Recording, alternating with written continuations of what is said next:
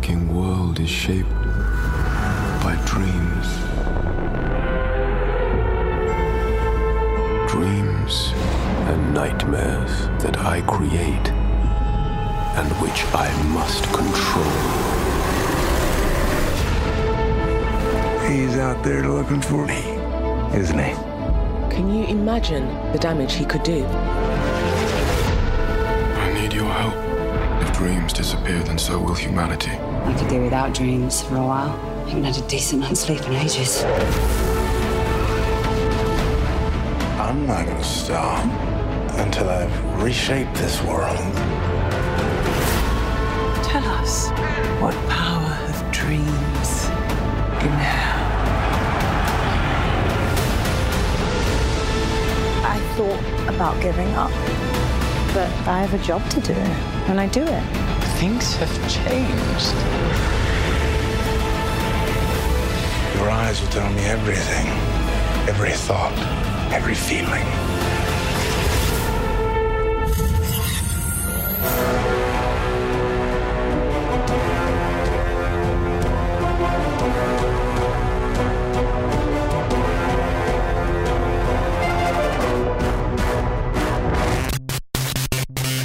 Halli, Hallöchen und herzlich willkommen zu den Reviews. Heute sind's Ted, ich, Joe und Luke.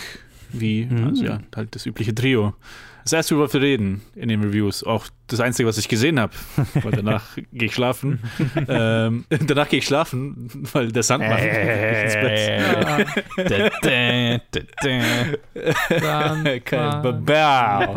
Wir reden über wir reden über Netflixes äh, The Sandman, die neue Neil Gaiman-Adaption mit hier, mit den Creators, also mitunter Neil Gaiman, David S. Goyer, Alan Hainberg und vielen, vielen Stars, unter anderem Tom Sturridge als Dream, Boyd Holbrook, Pat Oswald, Vivian Akiem Bong. Okay, bevor ich die anderen Namen alle äh, zerreiße, äh, viele, viele andere gute Schauspieler auch hier mit dabei. Und hier geht es um den Sandmann als personifiziertes unendliches Wesen, einer Familie von, un von unendlichen Wesen, die alle, also der personifizierte Tod, die personifizierte Lust, das sind so die, die anderen beiden, die wir so treffen.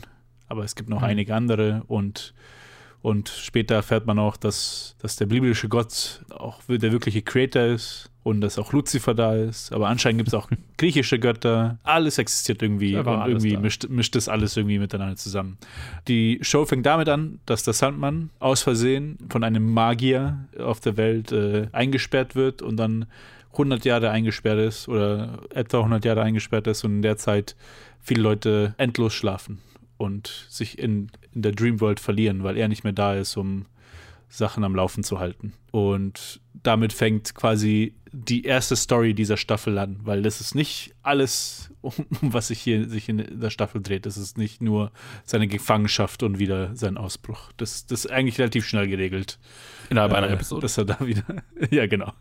äh, jetzt ist es schwer. Ich will, will gar nicht, wie, wie sehr ich jetzt irgendwie auf den Plot einsteigen will. Weiß ich gar nicht, was ich machen, äh, wie ich das machen soll. Ja, es gibt ja nicht wirklich einen durch. Also es gibt so halbwegs hm. durchgehende. Halbwegs. Wir haben halt so zwei größere Geschichten. Ja. Mit so einer Vignette, die, die so gar nichts mit gar nichts zu tun hat. Ja. Also er so für sich alleine steht. Und die erste Geschichte ist, er ist eingesperrt, er, er löst sich frei und er hat zu kämpfen mit den Konsequenzen von seiner, von seiner Absenz, dass halt alles irgendwie zugrunde gegangen ist und alle sind weggelaufen, die Träume und die, und die Albträume, die er erschaffen hat. Und dann die nächste Story ist, dass wir einen, einen Traumvortex haben, das randomly alle paar hundert Jahre irgendwie entsteht, was immer eine Person ist und diese Person kann, ist dann so ein mächtiger Träumer, dass sie so die ganze Welt irgendwie, ganze Traumwelt zunichte machen kann und ist so die zweite große Story, die wir haben. Ja. Und dazwischen haben wir so eine Auseinandersetzung mit Tod und Zeit, die so das Highlight der Staffel ist. Holy fuck, mhm. ist sie das. Für ja. mich zumindest. Und dann gibt es noch eine Bonus-Episode. Oh, dann gibt es noch ja. eine Bonus-Episode, ganz am Ende, wo es auch zwei, zwei Standalone-Geschichten sind, die auch ganz interessant ist. Äh, aber bevor wir jetzt da auf alle einzeln eingehen, äh, erstmal wie fandet ihr die Show? Äh, ich gebe an den Joe. Warum fange ich an? Ähm, ich fand sie extrem gut. Aber Ich habe ganz schön gebraucht, um reinzukommen, tatsächlich. Mhm. Als jemand, der keine Ahnung von äh, The Sandman davor hatte, ich äh, hatte nur halt, ich, ich wusste, dass dieses äh, Comic existiert. Einfach weil ich in Kreisen unterwegs bin, wo man immer wieder zu hören kriegt, das ist der geilste Comic aller Zeiten, bester, bestes Ding aller Zeiten, das und Watchmen muss man gelesen haben, bla bla bla bla bla. Entsprechend habe ich es natürlich nicht gelesen, weil Klar. ich, I, I won't read what's hyped. Ja. Ja, also ich hatte keine Ahnung, wusste von nichts und entsprechend hat es ein bisschen tatsächlich gebraucht. Also ich glaube so drei Episoden, mal drei, vier Episoden, bis ich so richtig drin war in diesem, okay, das sind Vignetten, das sind einzelne Geschichten.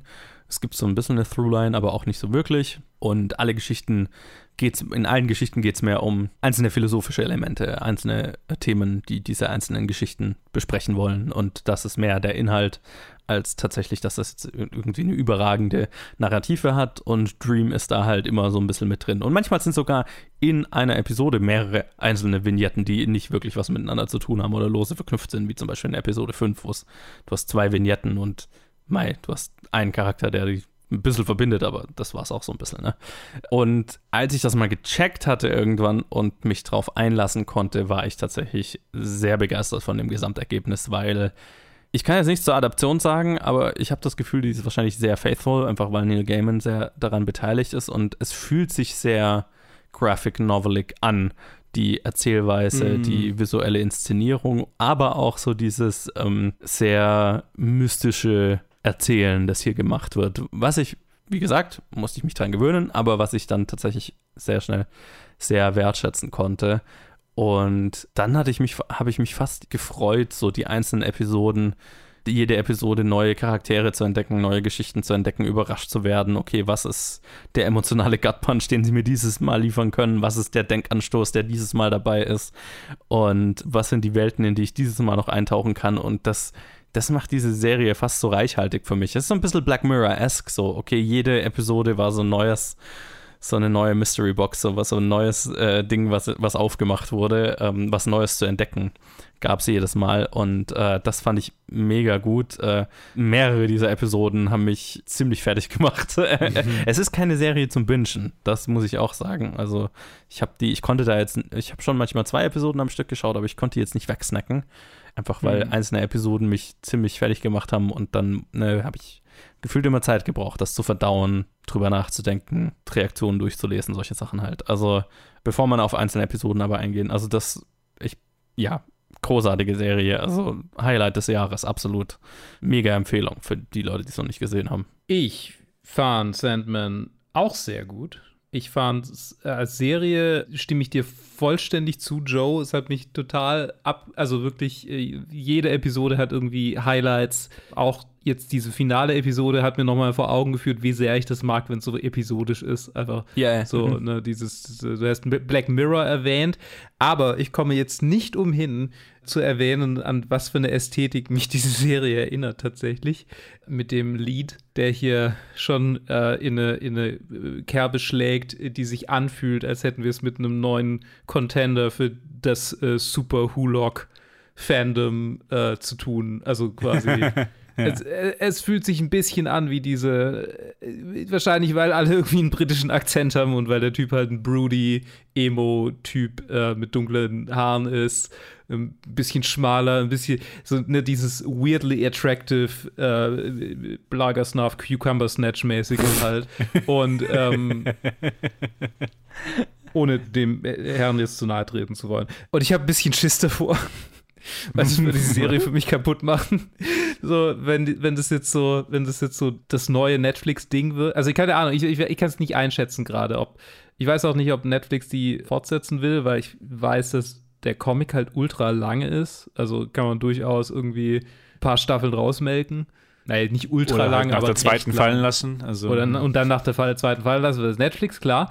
Unabhängig davon habe ich ein bisschen, keine Ahnung, es ist so, ich, ich, wahrscheinlich überinterpretiere ich gerade, aber ich habe einfach ein bisschen Schiss davor, dass es, dass es, dass das jetzt die geilste Staffel ist und dann irgendwie, es, ich glaube, es ist zu gut für mich. Ich kann es gerade nicht, ich will es gerade nicht, ähm, ich will es gerade nicht zu sehr abfeiern, weil ich, weil ich Schiss habe, dass ich enttäuscht werde irgendwann. Also Ähm, nur um es kurz einzuwerfen, Netflix hat eine zweite Staffel noch nicht gegreenlightet. Aber Natürlich. Neil Gaiman will auf jeden Fall weitermachen. Aber Ja, gut. das Letzte, was ich mitgekriegt habe, ist, dass er halt auf Twitter immer gesagt hat, Leute, das hängt davon ab, wie viele von euch das so schnell wie möglich durchbingen. Also bitte schaut's an. Ja, und das ist halt, ne? Ich meine, ich habe es auch nicht wirklich durchgebinged. Ich auch nicht. Ich kam mir schlecht dabei vor, aber das ging zeitlich leider nicht. Und wie gesagt, das ist nicht so wirklich so eine Binge-Serie, finde ich. Ja, eben, eben. Also, ja, ja. Äh, Ich habe es ich heute geschafft, drei Folgen am Stück zu gucken, um noch fertig zu werden. Hm, okay. Ach, dann sind wir halt noch, aber ich ja noch viel früher fertig geworden. Ich auch, ja. Ich dachte, du wärst schon durch, schon lange. Äh, nee, ich hab's, ich hab's äh, heute noch irgendwie durchgeprügelt. Ja, also, nee, ist eine super coole Serie. Ich, ich bin nicht in der Position, das sagen zu dürfen, aber sie ist irgendwo zwischen queer genug und nicht queer genug. Ich bin mir nicht sicher, ob sie queer genug geworden ist. Es ist so, sie ist so extrem queer, dass sie, dass sie, dass es eigentlich noch, dass es noch weiter hätten gehen könnten. So, so jeder Charakter ist gefühlt ein bisschen queer. Ja, ich meine, das ist eine, eine Ja. durch und durch bisexuelle Serie, würde Äh, ich mal was, behaupten. was, sie extrem, was, Ja. was extrem vom, vom, äh, vom Comic ab, äh, abge also äh, sich Ah, wegbewegt, scheinbar. Also es haben sich ein paar, also ich meine, ich weiß nicht, das, das, das Sandman-Fandom scheint nicht so toxisch männlich zu sein, dass es extrem viele Leute gibt, die sagen, äh, aber ein paar haben sich irgendwie beschwert, dass ich ich habe äh, schon ein paar Sachen gesehen. ja, aber, die, ja. die, die Vocal Minority ist immer, ist immer da bei sowas. Es ist sehr unterhaltsam, Neil Gaiman auf Twitter dabei zuzuschauen, wie er sich mit jeder einzelnen Person anlegt, die mit äh, woke, bla bla bla auf ihn kommt und dann haut er ihnen jemals, jeweils eine rein. Also Ja, Neil Gaiman ist ein guter ja, Twitter-Follow. Nee, es ist, Ja. es ist, es ist echt, ich, ich, ich folge ihm auch auf Twitter und es ist echt schön, solche Sachen zu sehen, weil halt vor allem jetzt, weil wir die Parallele haben, halt als Sandman und später redet ihr noch über, über Lord of the Rings Mhm. mit, den, mit, mit denselben Backlash, wo halt der Autor schon lange tot ist und wo Mhm. die Fans halt sa sagen können, was sie wollen. Ja. Aber hier haben wir halt den Autoren, der halt sagt, äh, fickt's euch. ja, sehr lustig. Weil es halt einfach zeigt, dass es halt niemanden von denen darum geht, irgendwas authentisch das Buch äh, Ja. zu rekreieren und auch, ja, Au- Author's Vision, bla bla bla. Alles scheißegal. Es geht einfach nur darum, dass Leute einfach homophob und rassistisch und alles Mögliche sind und einfach es nicht abhaben können, nicht nur weiße Männer auf dem Bildschirm zu sehen.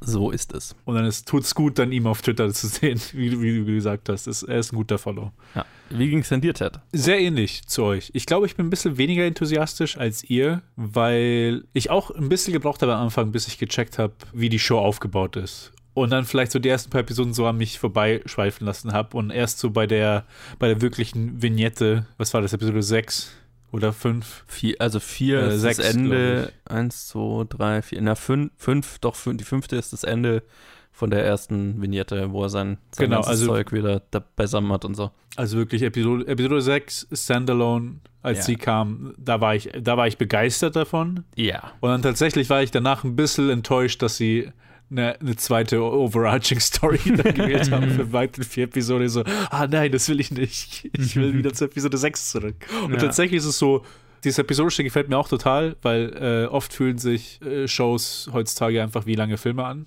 die halt einfach lang gestreckt sind. Man muss sie halt an. Und deswegen sind sie halt auch bingeable. Was an sich ja aber, finde ich, nicht verkehrt ist, aber. ne, Nein, nein, nein. Absolut nicht. Es ist halt einfach wieder irgendwie, es ist zwar so ein Return to what TV used to be, irgendwie, okay, episodisch alles, aber es, jetzt fühlt es sich halt frisch an, dass halt alles so für sich selber steht, jede einzelne Episode.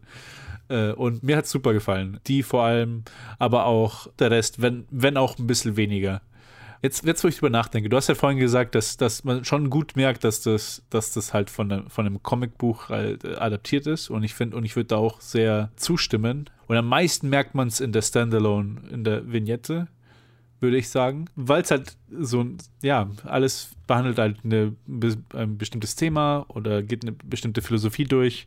Und dann ist natürlich viel von der Show ist Dialoge, die aber sich anfühlen wie abwechselnde Monologe, wo halt viele Leute einfach nur lange, lange über Zeug reden und äh, halt so eine Thematik halt abgehen. Okay, was ist, wenn tot eine Person wäre? Wie, wie, wie wird die Mhm. damit umgehen? Es ist, es ist super interessant und dann am Ende, jetzt habe ich das Gefühl, dass, dass quasi dann die anderen beiden äh, Teile dann zu sehr TV für mich waren. Ich hätte mir lieber gewünscht, okay, einfach diese, genau dieses abhandeln, okay, wir haben ein zentrales Thema und das gehen wir durch und wir reden einfach jetzt die ganze Zeit. Das war im Prinzip die, die Serie, äh, die, so die, die Folge war einfach so, okay, wir latschen einfach zusammen rum und quatschen. Mhm. Also, es war, die war jetzt nicht irgendwie visuell beeindruckend oder so, aber im zweiten Teil dann, das ja. hat, ja, ja, genau, im zweiten ja. Teil. Äh, aber ja, ich, ich hatte auch eine sehr gute Zeit damit. Ich muss sagen, ich war, die Bonus-Episode habe ich ein bisschen weniger gemocht. Um ehrlich really? zu sein. Was ich nicht erwartet habe. Uh. Und, und, das könnte vielleicht daran liegen, dass es die einzige ist, die ich auf dem Handy im Flugzeug gesehen habe. die ist mein zweiter Favorite nach der Ich weiß nicht, ob es daran liegt, aber äh, bei der, bei der Bonus-Episode, beim zweiten Teil von der Bonus-Episode, ich fand den einfach ein bisschen on the nose. So mhm. fast schon The Boys Level on the nose. Und das hat mich so ein bisschen rausge äh, rausgeholt, wo es halt um einen, einen Autor geht, der sich als Feminist verkleidet aber halt währenddessen eine, eine Muse eingesperrt hat, die er, die er vergewaltigt, um seine Inspiration zu kriegen. On the nose, ja. Und The Boys-Vergleich ist gar nicht so verkehrt, weil ich habe mir mehrmals in dieser Episode gedacht, holy shit, ist das, ist das absichtlich ein krasser Joss Whedon eine Joss Whedon Parallele oder lese ich das gerade rein? Aber das war so ungefähr die,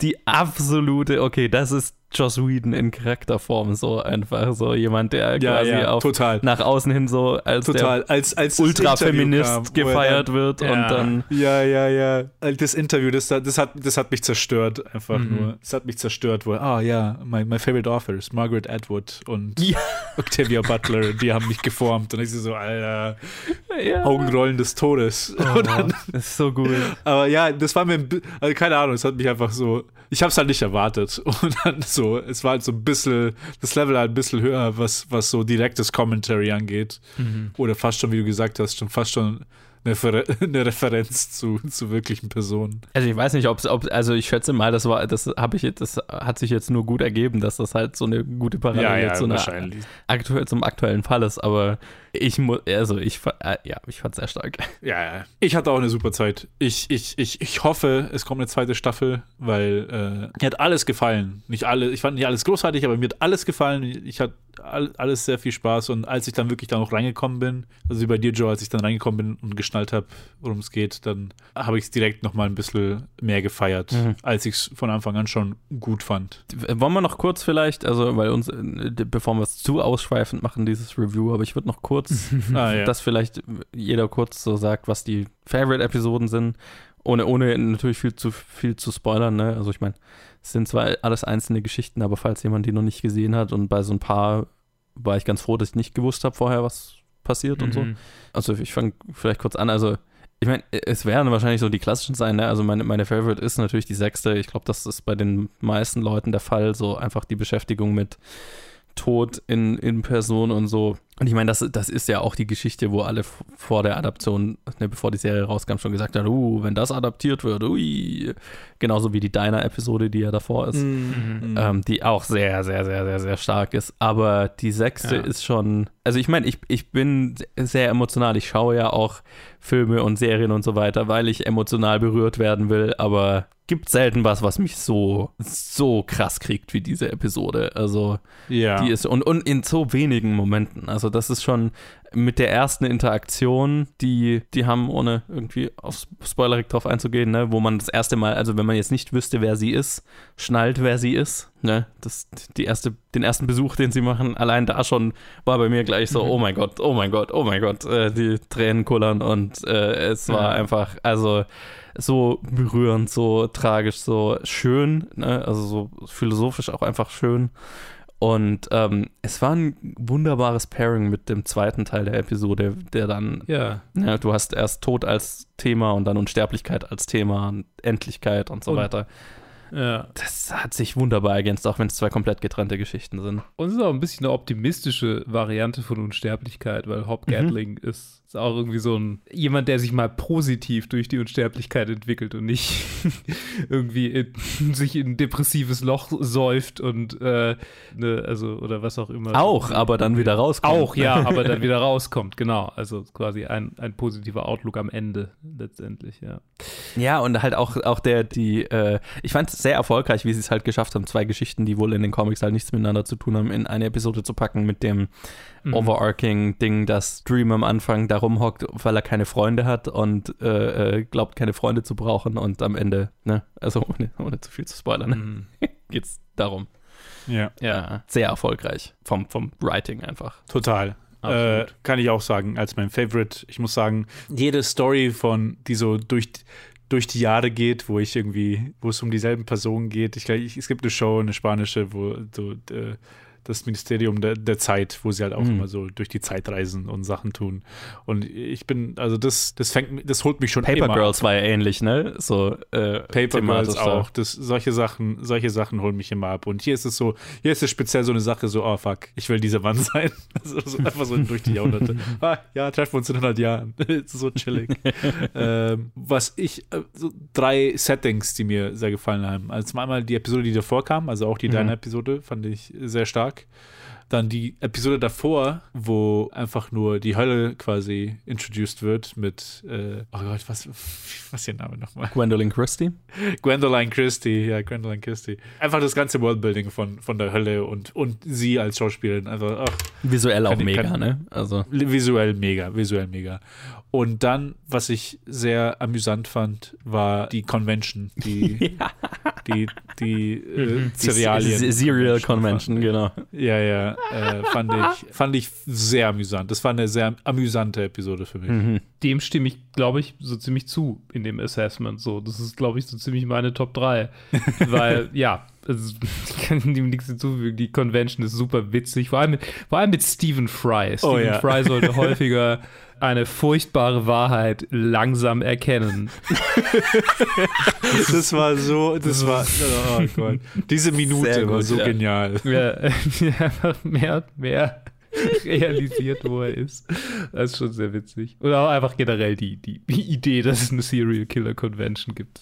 Ja. Einfach.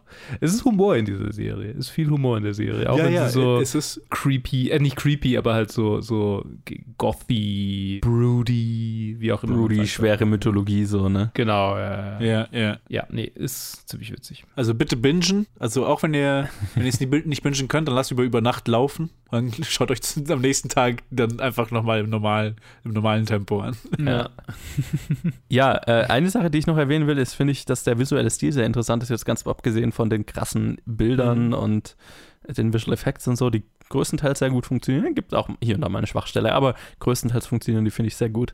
Eine Sache, die mir sehr aufgefallen ist, ist der ist die, die Wahl der Lenses, der Optiken, mit denen gedreht wird, die einen Effekt erzeugen. Und ich bin mir ziemlich sicher, dass es an den Optiken liegen muss, dass ähm, alle Menschen so ein bisschen langgezogen wirken. Ne? Also die meisten, alle Charaktere wirken so ein bisschen sehr unnatürlich schmal und, und, und länglich. Ich weiß nicht, ob euch das aufgefallen ist. Ich habe es dann irgendwann mal gegoogelt und es ist mehr Leuten aufgefallen, ähm, dass das für manche Leute so gewirkt hat, als wäre es, als hätte der Fernseher das falsche Aspect Ratio und hätte es in die Länge gezogen. So, das ist ja. aber eine bewusste Entscheidung ah. und ähm, muss irgendwas mit den Lens Choices zu tun haben, die hier verwendet wurden. Es ist sehr viel sehr weitwinklige Optiken, äh, weitwinkliger Look, der hier ge gewählt wurde.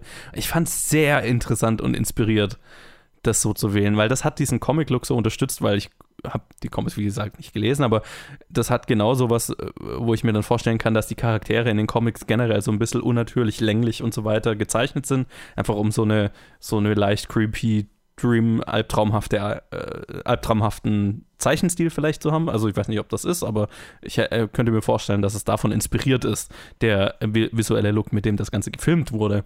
Äh, das fand ich eine inspirierte Wahl, die ich so noch nicht eingesetzt gesehen habe. Absolut, ja. Das ist die Visualisierung von Träumen generell. Das ah. ist, mhm. haben sie einfach sehr gut, sehr gut, sehr gut hingekriegt. ja, ja, ja. Stimme ich zu. Ja, also äh, vollumfängliche Empfehlung meinerseits. Ist, ist ein Serienhighlight des Jahres. Man muss, wenn man eben gar keine Ahnung hat, sich ein bisschen reinarbeiten. Aber es lohnt sich. Same here. Ja, von meiner Seite auch. Ich hoffe, wir kriegen mehr zu sehen. Alright. Damit, damit sagen wir Tschüss zu Ted. Tschüss, Ted. Tschö, gute Nacht. Gute Der Sandmann oh Gott. holt ich mich ab auch jetzt. Schon gehen. Oh, ui, ui.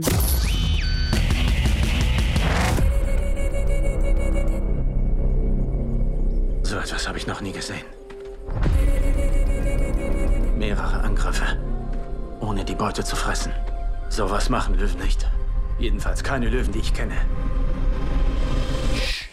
Geh zurück zu den Mädchen. Gonzales, bitte! Wer? Fahr,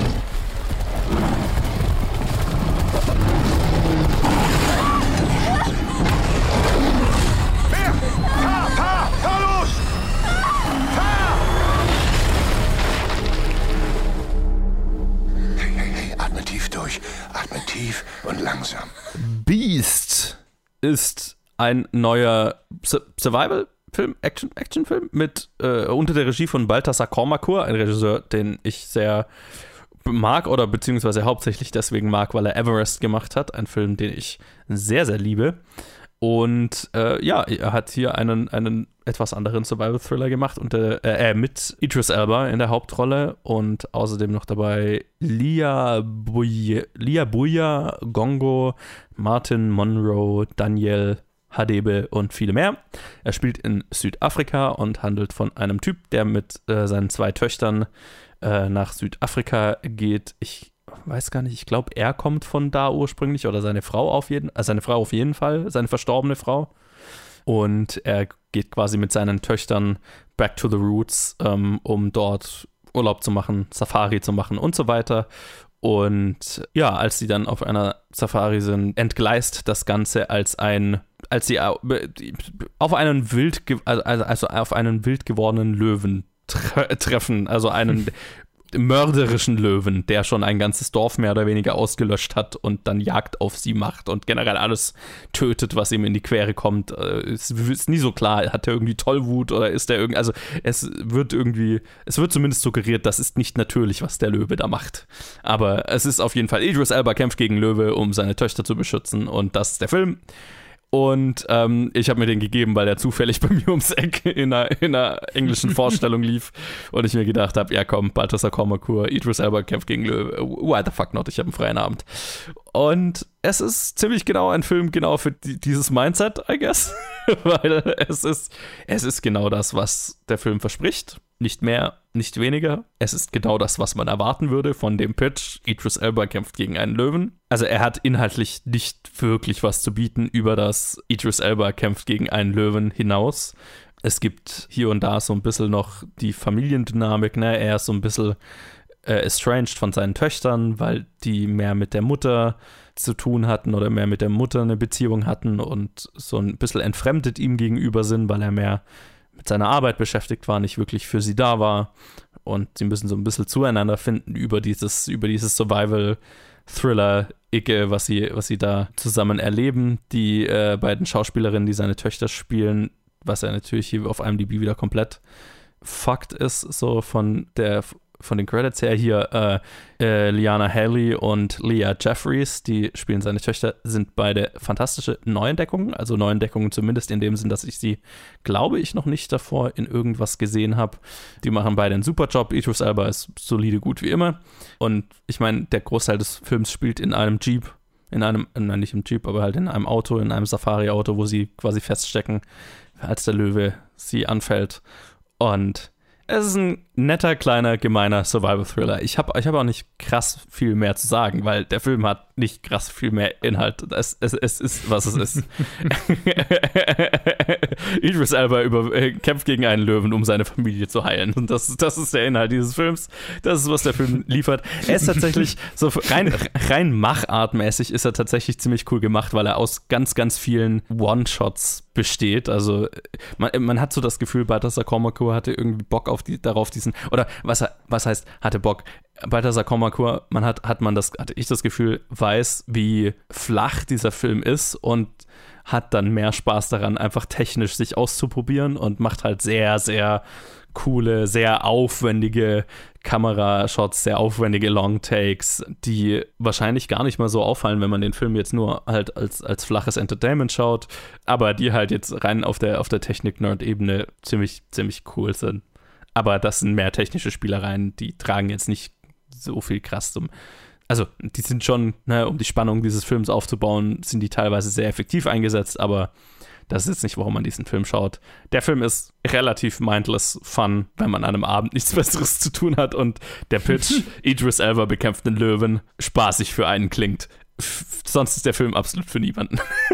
Deine Tagline war hervorragend und hat mich erinnert an, den, an das Meme Man would do X to avoid Before going to therapy. Ja, Idris genau. Elba würde einen Löwen bekämpfen, bevor er mit seiner Familie. Also ihr, sein Charakter. Es, es ja. ist absolut so die Bedienung einer, einer Männerfantasie von wegen, ich beschütze deine Familie. Genau, ich beschütze meine Familie und dadurch finden wir wieder zueinander, anstatt dass wir Ja. uns hinhocken und miteinander reden. Was auch in dem Film Ja. in Maßen vorkommt. Aber, Ja, aber am ich meisten mein- ist es die Fantasie, ich bin der große, starke Mann, der meine Töchter beschützen kann. Ja, brutaler Kampf gegen wilde Tiere. Ja. Ist viel besser, als über seine Gefühle zu reden. Richtig, ich bezwinge die Natur und im Zuge dessen finden wir zueinander und finden unsere Gefühle Ausdruck.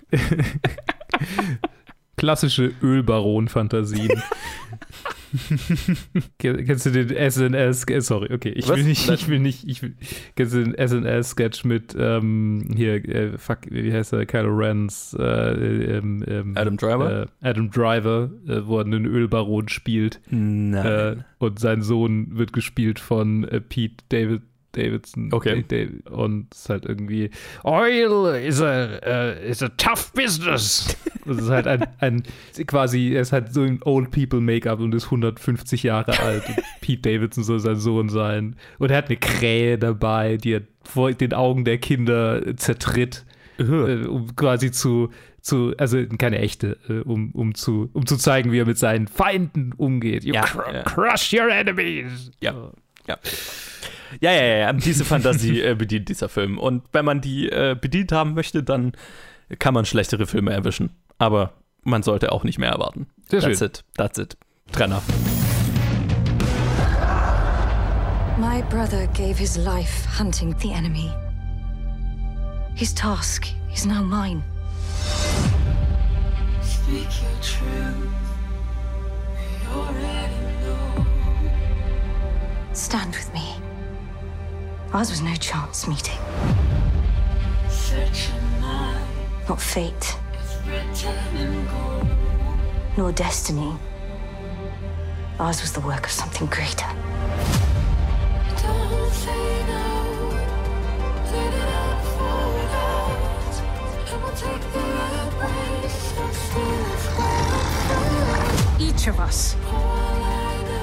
everyone, is an ocean knows. must decide who Cut your face. we shall be. Still your mind. I am not the hero you seek. There's oceans below. Whatever it was you did, be free of it. Der Herr der Ringe, die Ringe der Macht, der Ringen, Ringen, wir ringen um die Ringe. äh, Die, äh, Lord of the Rings, The Rings of Power ist äh, the new, ist die neue Geschichte Ja. in Mittelerde. Ja. Und äh, sie ist äh, von, oh Gott, äh, hier stehen nicht mal irgendwelche Showrunner. Es ist IMDb ist, ist nur noch ein Schatten seiner selbst. äh, Morfydd Clark spielt Galadriel. Außerdem spielen mit Lenny Henry, Markella Kavanagh, Sarah äh, Swangobani, Tsusita Jayasundera, Megan Richards, Dylan Smith, Maxine Cunliffe, Robert Am- Aramio. Basically niemand, den, den ich vorher schon mal irgendwo gesehen habe, was ich sehr erfrischend finde.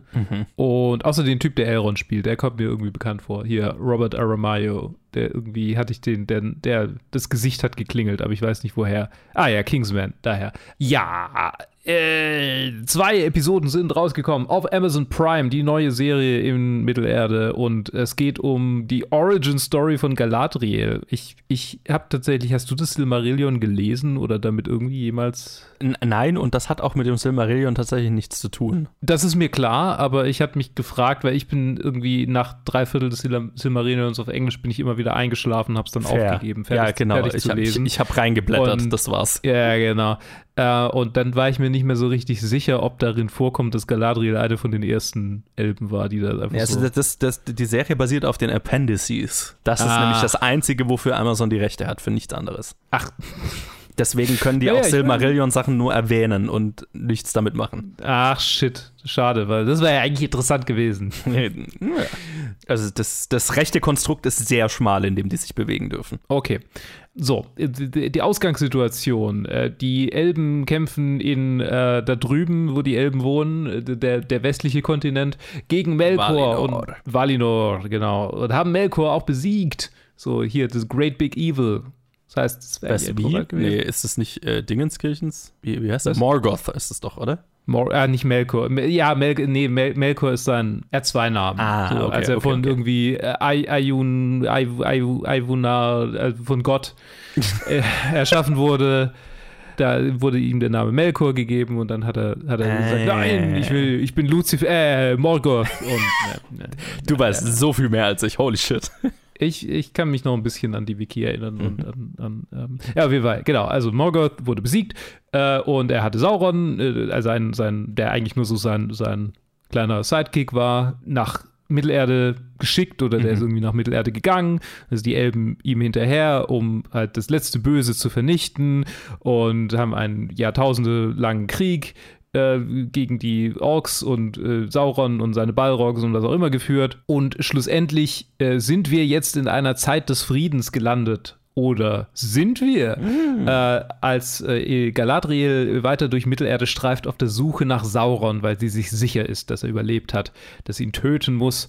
Und äh, Elrond äh, ah ja, genau, und äh, quasi ihre Motivation ist, dass äh, sie quasi eine der ersten Elben war, die erschaffen wurden und quasi die das Paradies erlebt hat und in diesem Paradies mit ihrem Bruder aufgewachsen ist, der von den Orks, beziehungsweise nee, von Sauron, nicht von irgendwelchen weirden Orks, sondern von Sauron, ich meine, von, äh, von Sauron persönlich getötet wurde und ähm, will sich es rächen, hat jetzt irgendwie nur noch Rache im Sinn und die Duty, Mittelerde von Sauron und seinen Scharen zu befreien, die nicht mehr so groß sind, aber vielleicht doch wieder. Und genau, in der ersten Episode äh, erfahren wir viel über Galadriel, aber wir erfahren auch viel über andere Figuren, die vorkommen, nämlich äh, eine neue, eine neue Hobbit-Kolonie quasi, äh, die ähm, Auch noch nicht äh, äh, ganz Hobbits, also es sind Harfoots. Nicht ganz Hobbits, Das ist genau, äh, Harfoots, deren genau. Vorfahren oder whatever. Genau, die Vorfahren. Stimmt, genau, die Vorfahren der Hobbits. Genau, mit Nori, die so ein bisschen die, da die, das Zentrum ist, so die Protagonistin von der Plotline. Dann erfahren wir viel irgendwie Elrons Plotline. Ähm, genau, also äh, äh, Harfoots äh, Kolonie sind super ängstlich und sind im Prinzip Erdmännchen, aber im Wald und es sind Humanoide. Und da kommt ein Komet runter und Daniel Waymans Charakter The Stranger Vielleicht ein Magier, vielleicht ist es Gandalf, vielleicht ist es Saruman, wir wissen es nicht. Oder vielleicht ist es Sauron, was weiß ich. Äh, wir wissen, er ist ein Stranger bisher. Wir Ja. wissen nichts über seinen Charakter, Ja. außer dass er super mächtig ist und nicht wirklich sprechen kann, aber dafür mächtig ist. Sagt ganz viel Manna, Manna. Mann, da, Mann, ja, das, das, da dachte ich auch, hm, also Mhm. Ja. äh, eigentlich waren die Sprachen doch mal einfallsreich und jetzt kopiert ihr einfach irgendwie Ja, oder Egal. sie haben sich wahrscheinlich zuerst ausgedacht, so. Manna. Naja, also ich meine, ich, ich gehe davon aus, dass das, also Tolkien hat auch die ganzen Sprachen entworfen und wenn das irgendwie die Sprache der whatever, ich habe vergessen, was ja, aber das dann hat wahrscheinlich was Tolkien er- halt irgendwie von Hebräisch kopiert. Sure. Das würde mich nicht wundern. Ja, auf jeden Fall. Ähm, genau, und Elrond. Äh, Elrond ist auch ne, ein Zentrum. Und dann gibt es noch Arondir, einen Elben, der ähm, quasi ein Menschendorf äh, so quasi kontrolliert, also nicht kontrolliert hat, aber halt da äh, viel patrouilliert ist, weil in diesem Dorf die Anhänger äh, von Morgoth sehr stark und, und populär waren. Und tatsächlich äh, ist er verliebt in eine Frau, Bronwyn, deren Sohn ein Schwert findet, also den Überrest von einem Schwert, das so, so eine Morgul, Morgoth, was auch immer, so, eine, so ein böses Schwert. So ein, ein Cursed Intelligent Weapon. Ego 16. So, ähm, genau, das sind so die, oder? Habe ich einen vergessen? Ich glaube, das ist so unsere, unsere Strenge. Äh, naja, die Elrond, Elrond wird dann noch irgendwie mit den, also soll dann. Geht zu den Zwergen, genau. Ja, genau, naja, vor allem, weil er halt äh, hier Celebrimbor helfen soll, eine Schmiede zu bauen, die so mächtig ist, wie noch keine Schmiede zuvor war. Warum? Um etwas zu schmieden, was so mächtig ist wie noch nie zuvor. Wie vielleicht äh, Ringe, Äh, die, die ein namensgebende. Ja, genau. Ja. Mhm, mhm. Die Iron Man. Wie geil es wäre, wenn sie einfach den Iron Man Suit schmieden würden. Und dann hast du so einen Zwerg in so einem kleinen Ähm, Iron Man-Suit. Hm. Ja, stimmt, das ist Celebrimbor, klar. Äh, hier, äh, Famous Guy, der Typ, der die Silmarillions äh, geschmiedet hat. Richtig, sagen sie auch. Ja, ja, sagen sie auch, genau. Aber ich hatte es wieder vergessen, dass das wirklich er ist. So, ich Ja. hatte es in der Folge realisiert, dass es er ist und jetzt hatte ich es wieder irgendwie. Genau. So, jetzt haben wir super viel über diese Serie ja. geredet. Joe, wie fandest du sie denn eigentlich? Yo, ziemlich gut bisher tatsächlich. Bisher, die zwei Folgen, genau. Ja, genau, zwei Folgen. Wir besprechen die ersten zwei Folgen. Wenn ihr das hier hört, dann sind ja schon, ist ja schon die nächste raus, aber wir besprechen die ersten zwei, weil wir nehmen das immer donnerstags auf. Ähm, ziemlich gut. Ich fand die erste Episode so ein bisschen holprig tatsächlich, auch wenn da sehr viel drin war, was mir sehr gut gefallen hat. Es ist halt, ich meine, es leidet halt, die erste Folge leidet so ein bisschen unter, unter Pilot-Syndrom, habe ich so das Gefühl, halt einfach, weil es natürlich Mhm. sehr, sehr, sehr viel Exposition zu liefern hat. Und Ja. das ist, was diese Folge ist. Die ist zu 90 Prozent einfach nur Exposition. Und ähm, dadurch natürlich narrativ jetzt nicht so interessant. Richtig gut, also richtig gut fand ich es in der zweiten Episode, wo es dann Mhm. ähm, die einzelnen Geschichten tatsächlich anfangen, Gestalt anzunehmen. Und da sind tatsächlich ein- einfach sehr viele dabei, die ich sehr, sehr cool finde. Eine Sache, die ich gleich so vorweg sagen muss, bildgewaltig as fuck ist diese Serie. Ja. Also das ist nicht umsonst die teuerste Serie aller Zeiten. Die hat, also ich glaube, das Dreifache von House of the Dragon oder so an Budget. Eine, eine absurde Summe, die für jede dieser Episoden ausgegeben wurde. Und glücklicherweise sieht man das der Serie auch an. Also äh, gerade äh, die erste Episode hat halt einfach in, gerade in dem Prolog an, an Bildern so viel zu Mhm. bieten. Äh, es ist ist echt mächtig. Ich, ich muss auch sagen, sie machen super viel, also super viele hervorragend designte Kostüme. Ja. Bis auf eine Sache hat mich total irritiert. Aha. Die Rüstungen, die die Elben tragen, als sie auf dem Schiff sind, so ihre Zierrüstungen irgendwie, die sehen einfach aus wie Pappkarton mit Silberspray. So, ich würde es ihnen auch nicht irgendwie übel nehmen, wenn sie das gemacht hätten, aber die sehen einfach, die sehen, sehen zu smooth aus. Habe ich ein paar Mal gehört. Ich, ich fand äh, es insofern passend, als dass es halt einfach Zeremonierüstungen sind. Ja. Also das, ich habe es ein paar Mal gehört, den Kritikpunkt. Hat mich persönlich jetzt nicht so gestört, aber äh, tatsächlich, also ich, ich, ich stimme dir zu, also es ist halt Production Design, Costume Design, Visual Ja. Effects. Es ist beeindruckend und das selbst für jemanden, der einfach, also ich meine, ne, wir haben Game of Thrones gesehen und jetzt auch House of the Dragon und so weiter. Also wir haben halt High-End-TV-Serien schon gesehen so. Mhm. Das ist schon nochmal auf einem Le anderen Level halt. So Ja. rein von, von den Mitteln, die hier zur Verfügung stehen. Und das merkt man der Serie an und das ist ja auch gut. Wäre schlecht, wenn man sie nicht anmerken würde, dann wäre es Ja. irgendwie Geld in den Ofen geworfen. So. Das schon mal vorweg. Ich finde, dass viele der Charakterzeichnungen schon sehr interessant finde.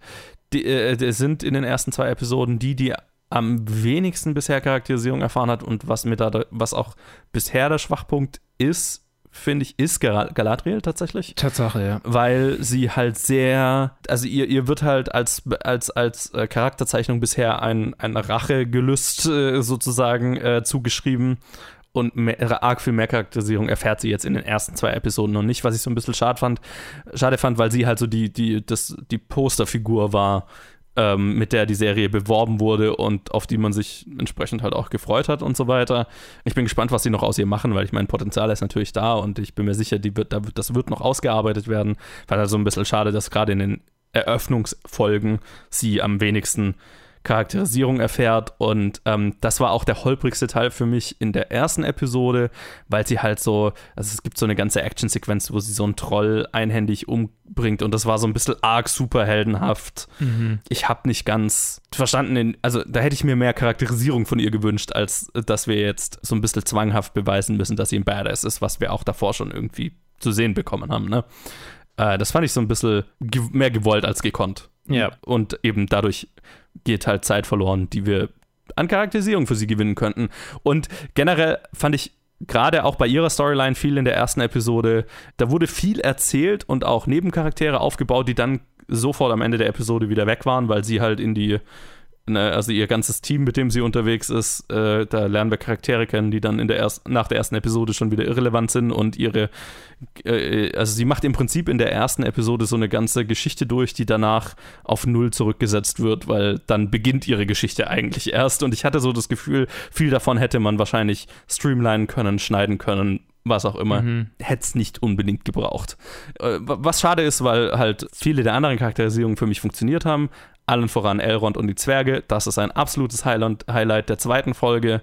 Das ist mein Highlight der Serie so, soweit. Durin und seine Frau sind einfach. Ja, muah. Also, Das ist das ist, Herr der Ringe auf, auf dem höchsten Niveau. Das ist großartig. Ich finde auch Nori und die Harfoots sehr interessant bisher.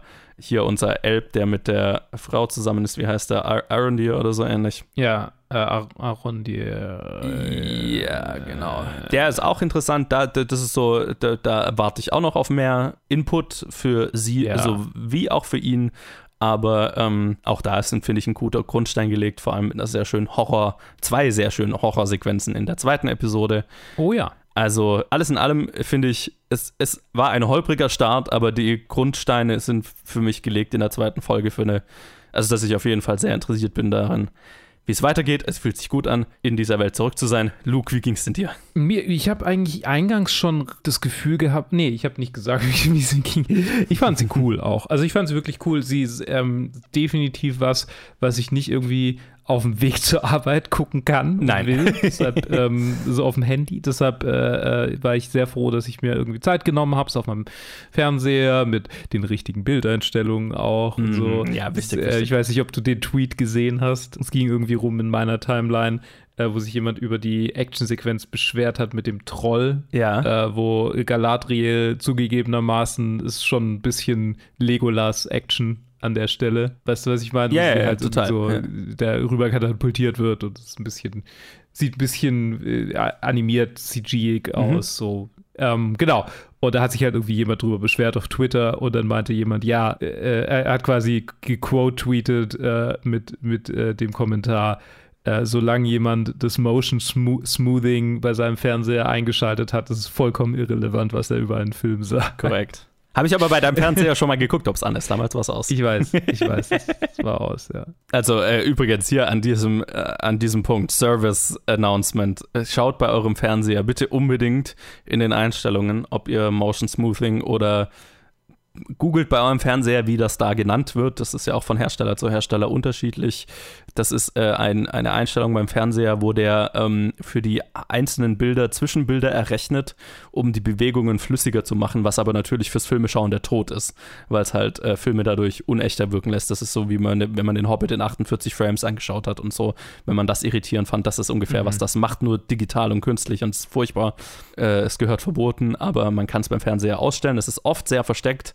Googelt bei eurem Fernseher entweder danach, wie man speziell Motion Smoothing ausmachen kann oder wie man den Filmmaker Mode, das haben viele Fernseher, anschalten kann, dass also die Filme und Serien möglichst nah an dem, wie die Hersteller, also die Künstler, die es erschaffen haben, wollen, dass es gesehen wird, auch abgespielt werden. Service Announcement Ende. Sehr gut. ja, ich bin, ich bin echt gespannt, wie es weitergeht. Also ich, ich habe Bock. Ich habe wirklich Bock. Die Serie macht mir sehr viel Spaß. Ich finde sie visuell hervorragend. Richtig gut. Die Tage der Hobbits sind vorbei. nach, dem, nach, dem, nach der Trilogie, über die wir nicht reden äh, wollen, weil wir dann alle nochmal angucken müssten. Wir haben sie ja als Ähm, Challenges, ne? Wir haben sie als Challenge immer noch. Ich weiß, das, darauf hatte ich gerade. Das, das Ja, ja, meinte ich weiß, ich damit weiß. so, ja, äh, Ich wollte es nur nee. transparent machen. Wir, wir haben sie als Ja, ja, Challenges ja. und zwar die Extended Versions und das ist, das schieben wir Das schon lange vor uns her. Ja, ich meine, das schieben wir seit Colin. ja.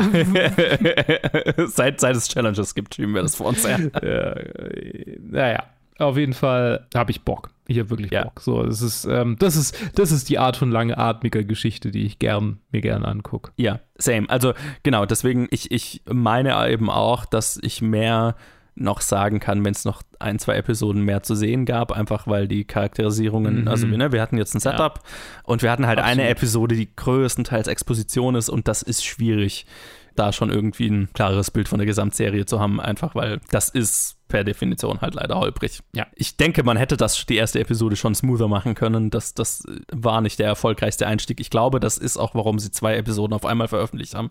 Einfach so, okay, die Expositionsepisode, damit jeder die hinter sich bringt und dann fangen wir mit der eigentlichen Geschichte an. Und man merkt, das ist halt sehr viel interessanter. Und äh, Ja. ja. ich, ich habe genauso Bock. Ich finde die Charakteraufbauten, außer vielleicht Galadriel bisher, sehr spannend. Ähm, glaube, da ist sehr viel mehr, da ist sehr viel drin. sehr schön in der Welt zu sein. Bear McCreary's Musik muss ich noch erwähnen. Das Casa Mhm. Doom Theme höre ich seit, seit die Episode raus ist, seit einer Woche rauf und runter. Holy shit, ist das geil gemacht. Und ja, ich, ich liebe das Design der Welt und wie viel Liebe zum Detail da wieder reingesteckt ist. Also, das ist auch, freut mich eben auch zu sehen, dass da wirklich auch das Geld in die Hand genommen wurde, das auch so detailliert zu machen, wie die Filme ja auch waren. Ja. Weil alles andere würde dem natürlich nicht gerecht werden, finde ich. Also, ja, ich habe Bock. Ich habe die Appendices nicht gelesen. Ich habe keine Ahnung, worauf das rausläuft und was, was die Geschichte hier ist, außer dass es irgendwann ans Schmieden dieser Ringe geht. Vermutlich. Also, ich, dem Namen nach zu urteilen und Celebrimbors Auftreten. Naja, also das ist, das ist schon ein bisschen äh, assuming von dir. Dass es in Lord of the Rings, Rings of Power um Ringe geht. Ich weiß ja. I don't know. Wir werden es sehen, würde ich sagen. Okay, sehr schön. Ich freue mich auf äh, die nächste Aufnahme, auf die nächsten, Ja. auf die nächsten zwei Folgen. Die nächste kommt ja schon direkt für uns Morgen. bald raus. Ja. Morgen. Also in wahrscheinlich sechs Stunden. Ist ja eh, also, ne, wir kriegen freitags Herr der Ringe, Sonnt äh, Mon montags früh, so Hot D. Es ist äh, sehr viel Fantasy und ich glaube auch, Herr der Ringe hat, glaube ich, nur acht Episoden, Hot D, also House of the Dragon hat Hat zehn. zehn. Und weil das Elf. früher, ne, das, weil es früher gestartet ist, ne, das ist immer diese eine Episode für die nächste Staffel, die auf Ach dann so, immer schon ist. ah, ja, okay. Ähm, und weil das früher gestartet, ich glaube, die müssten ziemlich zeitgleich enden. Also wir haben wirklich parallel einfach zwei sehr unterschiedliche Fantasy-Serien, wie wir auch gleich besprechen Absolut. werden noch. Ja, ja, ja. What a time to be alive. Schön, freut mich. Mhm. Und damit Trenner. How strong are you? Not as strong as I once was. Things start to fall apart when you stop caring. And I stopped caring a long time ago. How come you hate who you are? For some people, it's too late to change the damage they've done. He's hiding something. I want him dead. Really?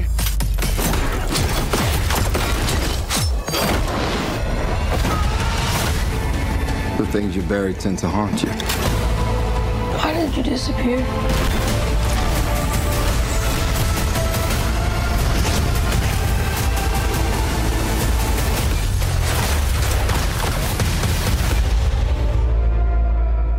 A time to be alive. Um uns von den konstanten Schreckensnachrichten über unsere sterbende Erde äh, abzulenken. Ja. Apropos, Samaritan ist ein anderes Amazon Prime Projekt, äh, in dem Fall ein Film unter der Regie von Julius Avery, der zuletzt äh, den Film Overlord gemacht hat, wer sich an die Zombie-Nazis erinnert. Äh, ein, ein sehr guter Film, sehr unterhaltsam. Und in dem spielen mit hier äh, Sylvester Stallone, Javon Walton, Pilo Asbeck, Dasha Polanco, Sophia Tatum und vi- viele mehr. Und es handelt von einem Jungen, der äh, in einer sehr heruntergekommenen Stadt, Granite City, sehr on the nose der Name der Stadt, äh, lebt. Äh, alles ist am Verfallen. Und in dieser Stadt war es so, es gab einen vor einiger Zeit einen Superhelden und einen Supervillain. Der Superheld hieß Samaritan und der Villain hieß Nemesis. Und die waren Brüder und Samaritan hat gute Sachen gemacht und Nemesis hat böse Sachen gemacht. Zumindest ist das die Propaganda, die der Junge erfährt. Und dann haben sie in einem fatalen Kampf gegeneinander gekämpft und angeblich kamen beide ums Leben. So, der Junge ist aber ein gigantischer Samaritan-Fan und glaubt nicht, dass das Samaritan tot ist. Und äh, eines Tages lernt er Sylvester Stallone kennen, der im selben Wohnblock wohnt. Und der scheint übernatürliche Kräfte zu haben. Und dann glaubt der Junge, Samaritan wieder gefunden zu haben und nervt ihn, bis er quasi anfängt mit ihm zu reden. Und äh, gleichzeitig ist er halt aus, äh, von einer alleinerziehenden Mutter, die haben alle kein Geld und dann wird er in Gang-Aktivitäten reingezogen und trifft dort auf Pilo Aspect, der so der Villain der Geschichte ist, der aber ganz großer Nemesis-Fan ist und dessen Philosophie ist, nein, nein, nein, Samaritan war nicht der Good Guy. Samaritan hat, war quasi ein Cop, der nur die, die Reichen und Schönen äh, beschützt hat vor den Armen und quasi den Status Quo erhalten hat. Nemesis, der war für derjenige, der für den kleinen Mann gekämpft hat, sozusagen. Ein interessanter philosophischer Ansatz, aus dem meiner Meinung nach nicht besonders viel gemacht wird, leider. Denn es ist ein ziemlich geradliniger, relativ klischeehafter, gritty Action, Stallone-Action-Thriller, wie man ihn schon einige Male gesehen hat. Eben hier mit einem Superhelden-Twist, aber nicht, leider nicht arg viel mehr zu bieten als, als das, was man bereits kennt. Was mir gefallen hat, ist die Beziehung zwischen Sylvester Stallone und dem Jungen. Die ist tatsächlich sehr gelungen. Man hat auch das Gefühl, dass Sylvester Stallone ein bisschen daran interessiert ist, diese Rolle auch zu spielen. also man kennt ja auch, dass er schon mal durch einen Film schlafwandelt, wenn er will. Ich glaube, hier hat er sich schon ein bisschen reingehängt, zumindest. Das ist fand ich ganz nett. Der Junge spielt sehr gut. Pilo Asbeck ist ein Schauspieler, den ich sehr mag. Er funktioniert wunderbar als Villain. Ne? Er war, wie hieß er, Euron Greyjoy? Also der, der, der, der, durchge- Euron. Euron, genau, Euron Greyjoy in Game of Thrones damals. Und man hat ihn auch in anderen Rollen hauptsächlich als Villains gesehen, einfach weil er das sehr, sehr gut kann. Er hat sehr viel Spaß an der Rolle, die ist halt sehr klischeehaft. Und ich finde halt, also ich, ich war, wurde so hellhörig, als dieser Ansatz gebracht wurde, uh, der, dem wir glauben, der ist der Held, der war eigentlich nur so der Cop, der irgendwie den Status quo aufrechterhalten hat und die Armen unterdrückt hat und der, der, der als Villain gesehen wurde von der allgemeinen Propaganda, der war vielleicht der, derjenige, der für die weniger Privilegierten gekämpft hat. Das fand ich, da wurde ich kurz hellhörig und mir gedacht, uh, hier haben wir einen interessanten Ansatz, einen Film, der vielleicht was zu sagen hat. Ich fand, der Film macht nicht wirklich was draus, weil äh, letztlich ist es halt so eine klassische Hero-Villain-Story. Pilo Asbeck und seine Gang drohen, die Stadt zu Fall zu bringen und Sylvester Stallone stellt sich ihnen entgegen und am Ende haben wir einen sehr, sehr, sehr, sehr, sehr, sehr, sehr, sehr hervorsehbaren äh, Twist, was Sylvester Stallones Charakter angeht. Äh, ihr könnt euch wahrscheinlich alle denken, auf was es am Ende rausläuft. Ja, und mehr hat der Film leider auch nicht zu bieten. Die Visual Effects sind nicht die stärksten. Gibt eine sehr, sehr schwache De-Aging-Sequenz ne, in einem Flashback. Und das war's so ein bisschen, was, dieser, was, was diesen Film angeht. Also, er ist sehr straightforward. Ähm, die Beziehung zwischen Sylvester Stallone und dem Jungen ist ganz cool. Die Action, wenn sie dann passiert am Ende, ist sehr gritty und ganz cool inszeniert, aber jetzt auch nicht, ne, also habe ich, hab ich so auch schon in anderen Filmen gesehen. Deswegen sehr mittelmäßig, was meine Bewertung angeht. Ein Film, den ich jetzt nicht so wirklich empfehlen kann.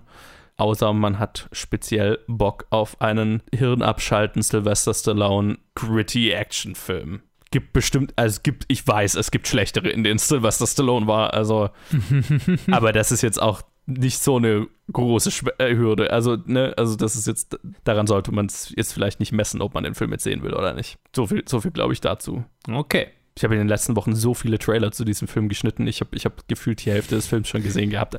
Das muss man vielleicht auch mit einbeziehen äh, in meine Wertung dieses Films. Aber ich glaube, so was die generelle Story und so weiter angeht, macht das keinen Unterschied. Ja, so viel zu Samaritan. He's afoot. Do you think the Ram will ever accept me as their queen? A woman would not inherit the Iron Throne. Because that is the order of things. When I'm queen, I will create a new order. Your family has dragons.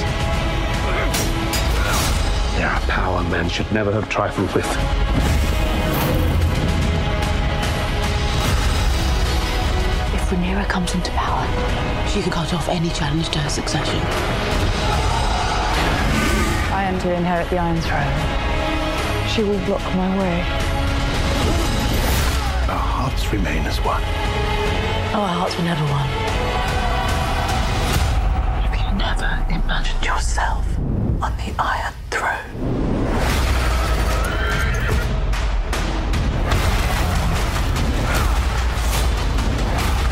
Duty? Where is sacrifice? Now they see you as you are.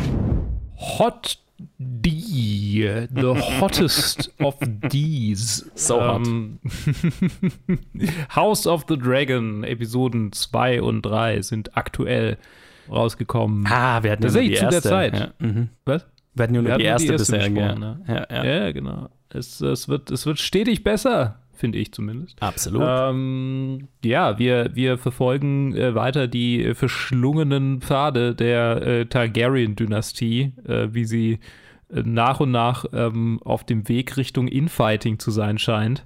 Als die Fronten sich verhärten, die Claims äh, äh, zerstreut werden und im Hintergrund irgendwie noch so ein kleiner Krieg gegen Piraten. Nee, Antipiraten. Was sind die eigentlich? Feeder. Crab. Was? Der Crabfeeder. Ja, genau. nice. Okay, ähm, ich versuche mal ein bisschen zusammenzufassen. Folge 2 und 3. Rhaenyra, äh, genau, nee, also äh, Folge 1 endete damit, dass Damon ein Drachenei genommen hat und weggeflogen ist.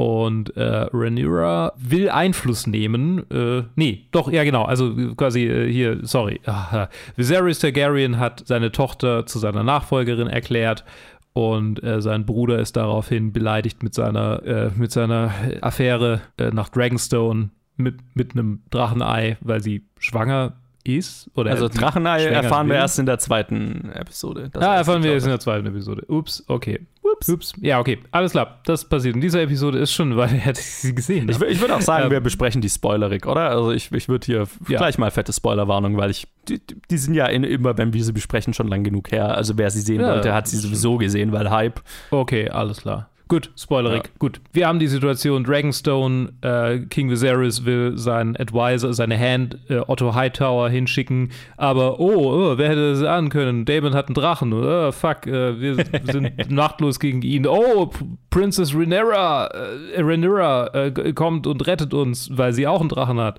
Und äh, wir haben einen super Power-Move von Rhaenyra, die äh, nach Dragonstone fliegt, um ihren Onkel zu stellen, den äh, das Drachenei ohne Blutvergießen zurückerobert und äh, ja, einfach in einem Girl-Boss-Move davon fliegt, während die, die Kerle am Boden stehen und ihr nachschauen.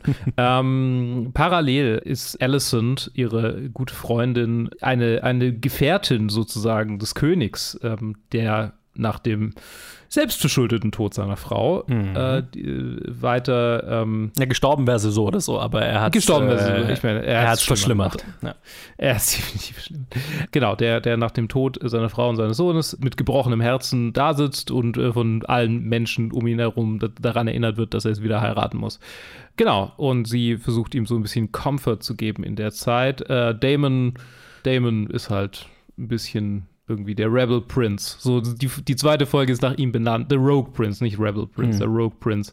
Die zweite Folge ist nach ihm benannt, äh, aber ich finde, er macht in der gar kein so wahnsinnig gutes Bild irgendwie, weil so die Unberechenbarkeit wird ein bisschen ausgekontert dadurch, dass er, dass er so ein bisschen einfach wie so ein beleidigtes Kind um sich schlägt. Ja, ich So meine, das ist ja auch eine Form, also es, es ist Ja. auch Rogue, ne? Also Ja, das stimmt. Das stimmt.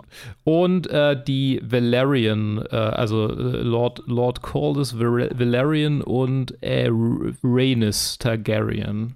Ähm, ja, werfen ihre zwölfjährige Tochter in den Ring, den König zu heiraten, was zu Oh einer boy. extrem weirden Szene führt, in Yo. der die beiden tatsächlich irgendwie ja, so ein klassisches Game of Thrones, wir laufen durch die Gärten-Date haben. Mhm. Irr, irr, irr, irr. Ach, und äh, Sir Kristen Cole, der vermutlich noch eine größere Rolle spielen wird, äh, wird äh, von Rhaenyra in die Kingsguard berufen, der äh, auch schon Damon in der ersten Episode aus dem Sattel geholt hat, glaube ich, wenn ich Ja, mich richtig da, erinnere. das, ist, das ist er. Der Hot Dude, der Damon besiegt hat. Genau, der Hot Dude, der Damon besiegt hat.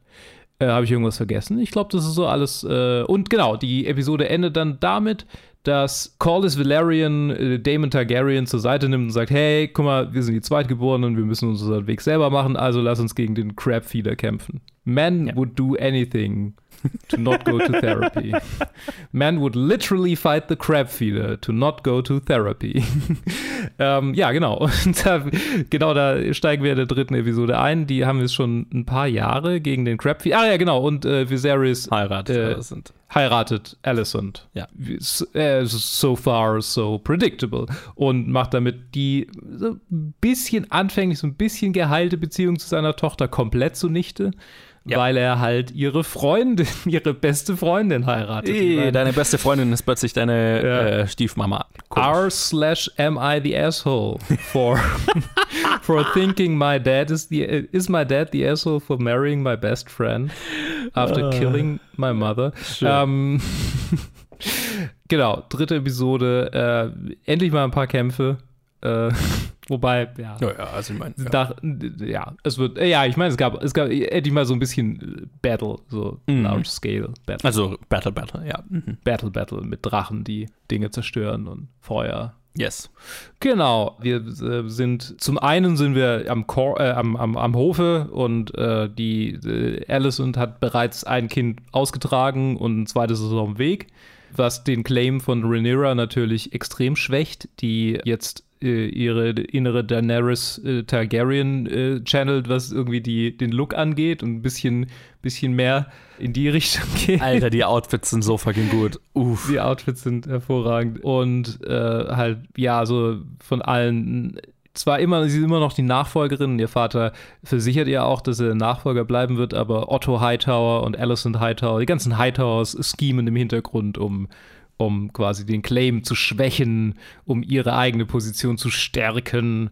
Und äh, schlussendlich wird weil es wird angeteasert, ähm, dass eine Verbindung zwischen dem Sohn von Viserys, nee, zwischen wem, nee, nee, nee, nee, äh, nee, nee, genau, Viserys soll, ähm, oder wird, wird die Möglichkeit zugetragen, dass Rhaenyra, die ähm, einen der Söhne von Dingen heiraten soll.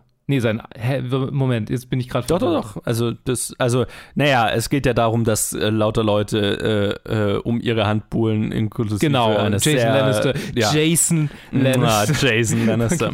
Jason. Oh, Ja. super. His pride, Chad, his pride. Chad hatte keine Zeit, deshalb haben sie Jason geschickt. Uh, Old-timey Chad. Ja. Ja, ja und, und dass halt äh, ihm lauter Sachen vor, äh, empfohlen werden, zum, inklusive, dass sie ihren zweijährigen Bruder heiratet. Genau, es ist ihr Und- Halbbruder. Ihr, sie soll ihren Ja, Halbbruder, ihren Halbbruder, heiraten. genau. Und, ja, und halt Sohn aber auch Freundin. Und äh, unter anderem auch den Sohn der Valerians, also Der den, Valerians, äh, genau, ja. Lane, Lanor, Lanor Valerian, glaube ich. Lenor Valerian. Sie, sie heißt Lena und ich glaube, er heißt tatsächlich Lenor. Ich glaube schon, Ja, ja. er heißt Lenor, ja. Ja, Wobei, da ist er ja nicht mehr so jung. Da ist er Nee, ja nee, nee, nee, das- das da ist jetzt nicht mehr creepy. Ja, der Da sind sie ja beide, beide glaube ich, über 18. Ja, ja, genau. Der hängt die ganze Zeit mit seinen schlohweißen Dreadlocks im Hintergrund rum. Und er hat einen Drachen. Und er hat einen Drachen, genau. Und den setzt er auch ein am Ende Yes. der Episode. Haha. Ich habe für einen kurzen Moment gedacht, Moment, ist das, ist das Kristen Cole? So ganz kurz. Okay, das wäre sehr weird. Das ist ja total weird. So, nein, das macht keinen Sinn. Achso, ja, Ja. klar, der. er. äh, Der auch Targaryen steht halt, ist, ja. Ich meine, er steht halt immer so ein bisschen im Hintergrund rum, deshalb habe ich überhaupt Ja, ja, er war, war noch nicht so der Fokus bisher. Ja. Ja, und äh, genau, Battle, Battle, Battle. Was gibt's noch? Jagd. Es äh, geschieht eine Jagd, genau. Das ist ja auch noch ein Plot. Sehr ne, unheilvoll. Könige in diesen, in diese, in Westeros sollten niemals jagen gehen. Das Never ist ever. immer, immer ein schlechtes Zeichen, wenn Ja. jemand jagen geht. Äh, genau. Äh, Viserys äh, äh, verrottet halt so nach und nach vor sich hin äh, und versucht irgendwie seine Erblinie zu sichern und struggelt schon irgendwie mit seinem normalen Leben und hat damit irgendwie keine Energie, den Westeros so zusammenzuhalten, die Seven Kingdoms zusammenzuhalten, während sein Bruder und sein Schwager in fernen Landen kämpfen und äh, dann um seine äh, Hilfe bitten, wo er dann letztendlich, wen schickt er da hin? Äh, nicht viel. Eigentlich niemanden so wirklich. Ja, so, eine, also so eine kleine, so eine kleine ja. Gruppe, Truppe. irgendwie Ja, so eine 2000 Mann, also ist jetzt nicht. Nicht wenig, aber die Reaktion darauf war irgendwie, die Reaktion darauf hat sich sehr, äh, okay, das reicht nicht aus. Nee, nee, so habe ich es nicht gelesen, tatsächlich. Echt? Die, Ah, also, okay. d- ja, kommen wir gleich dazu. Okay, okay, okay. Ähm, auf jeden Fall, ähm, genau, die Episode endet dann letztendlich damit, dass Damon einfach allein, allein auf die Gegner zuläuft, um die aus ihren Verstecken rauszulocken und halt Verletzungen in Kauf nimmt, um die wirklich in Sicherheit zu wiegen. Und als sie dann letztendlich sich trauen, rauszukommen, schlägt die ganze Truppe los und der Drache, geritten von äh, Lenor, kommen raus und Damon kämpft gegen den Crabfeeder im Zweikampf, aber wir sehen es nicht und er bringt nicht nur seinen Kopf raus, sondern einfach seinen halben Torso. Ja, ich glaube nicht, dass das ein großer Kampf war. Der Grabfeeder äh, erscheint mir jetzt nicht als tatsächlicher Kämpfer, sondern mehr als Stratege, aber Ja, ich glaube, das war eine Hinrichtung. Ja, verstehe, verstehe. Okay. Yo. Äh, wie hat's dir denn gefallen? Jede Episode wird besser, Mann. Je, jede einzelne Episode wird einfach besser. Es ist richtig, richtig gut. Episode 2 hat mir sehr gefallen, weil es im Vergleich zur ersten einfach nochmal äh, ein Schritt zurück war, ruhiger. sehr viel einfach nur Leute, die sich unterhalten, ne? die äh, politischen Machenschaften und so weiter. Wir, wir, wir besprechen einfach nur, was äh, die Thronfolge angeht. Ich finde, die Show ist ich meine, sie ist nicht subtil, was das angeht, und das finde ich auch gut so. Also, ne, das ist halt so, eins der großen Themen ist halt hier so, okay, äh, die Rolle der Frau in dieser, in dieser Gesellschaft und es ist so effektiv gemacht mit der Zwölfjährigen, die da halt einfach dem König, äh, die einfach Viserys als, als, potenzielle, äh, als potenzielles Match vorgestellt wird und so. Und dann hast du Mhm. dieses super, super gute Gespräch zwischen Rhaenys und Rhaenyra auf dem Balkon oder was auch immer das ist, ne, dazu, äh, was, der, was der Status der Gesellschaft ist und so weiter und deren Rollen darin und so.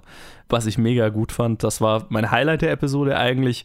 Und so dieser Showdown am Ende, wo Rhaenyra noch dazu kommt und das Ei von Damon holt, war auch sehr, sehr cool natürlich. Mhm. Ähm, aber mein Highlight war definitiv dieser Austausch zwischen Rhaenys und Rhaenyra. Die dritte Episode fand ich richtig, also war, fand ich noch mal besser. Äh, Mhm. Also die zweite fand ich sehr gut. Die dritte ist echt ein Highlight bisher. Auch hier wieder sehr, also beziehungsweise hier sehr zweigeteilt. Ne? Die erste Hälfte ist wieder ist diese Jagd und äh, wir haben ganz viel auch wieder einfach sehr Oh, Symbolik auch. Das mit dem Hirsch. ja, genau, wir- darauf will ich nämlich raus. Also wir haben äh, sehr wunderschön, wie halt um äh, Rhaenyra gebuhlt wird als, als potenzielles Match mit, mit Jason Lannister, der wunderbar gespielt ist. Ah, ein, ein Lannister, wie er im Buche steht, so mögen wir das. ja. Ähm, auch sehr schön, wie sie ihn abblitzen lässt. Aber ja, die, die Symbolik hier in, dies, in, diesem, in diesem Szenario fand ich, also alle Schauspieler hier sind super. Matt Smith, gerade am Ende der Episode, sagt kein einziges Wort in dieser gesamten Episode, ne? Aber macht Mhm. trotzdem so einen äh, ganzen Character-Arc im Prinzip in der zweiten Hälfte hier durch.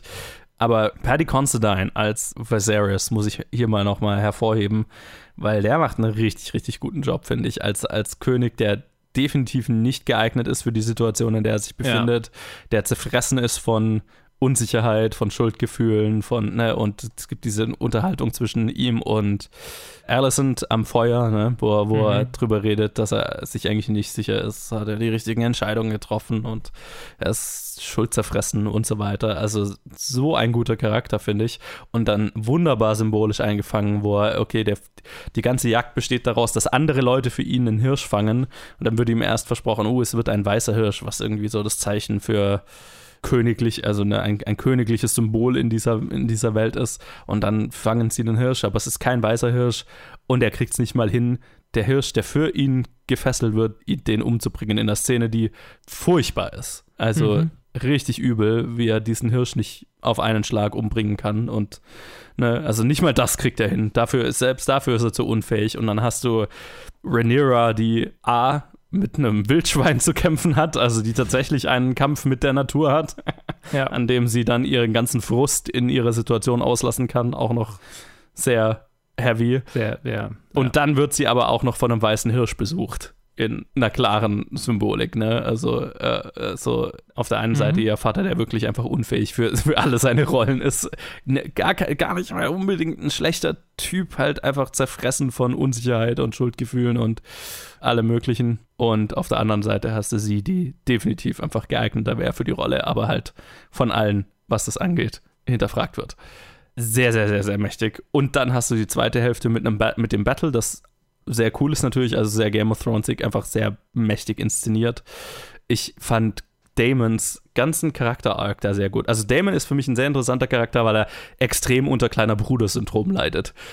weil, Mhm. für, für, wie ich es gelesen habe, war so dieses, okay, also A, er wurde als Erbe abgesetzt und seine, seine Reaktion darauf war, okay, fickt euch alle, ich mache mein eigenes Ding, ich gehe dahin. Und er kann es ja nicht so ganz durchziehen, weil halt er hasst seinen Bruder nicht, er hasst seine, seine Nichte nicht, also die will er jetzt auch nicht umbringen. Der wäre jetzt niemand, der dann hingehen würde und seinen Bruder umbringt, um an den Thron zu kommen, oder seine Nichte umbringt, um an den Thron zu kommen, was in dieser, in diesem Showdown mit dem Ei, finde ich, sehr gut dargestellt wird. Aber in den Stepstones, wo er den Crabfeeder besiegen will, da hat er halt, da sieht er die Möglichkeit zu beweisen, dass er auch was ist. Ne? Also er ist eigentlich die ganze Zeit auf diesem, okay, ich will beweisen, dass ich wer bin. Ne? Ich bin kein Erbe mehr, ich bin kein König, ich bin, was bin ich eigentlich? Ich, hier habe ich die Möglichkeit zu beweisen, dass ich wer bin. Und er kriegt es nicht gebacken. Drei Jahre lang kämpfen die da und es kommt nichts rum. Und dann kriegt er einen Brief, wo sein Bruder ihm quasi sagt, hey, alles gut, ich werde nicht zulassen, dass du versagst. Ich schicke dir meine Mhm. Leute. Und das triggert halt bei ihm so ein, sein Verstehe. absolutes Ego. So, nein, ich, er kann quasi nicht zulassen, dass er von seinem Bruder unterstützt wird hierbei, weil das ist seine Möglichkeit zu beweisen, dass er auch ein Mann ist, der da was kann.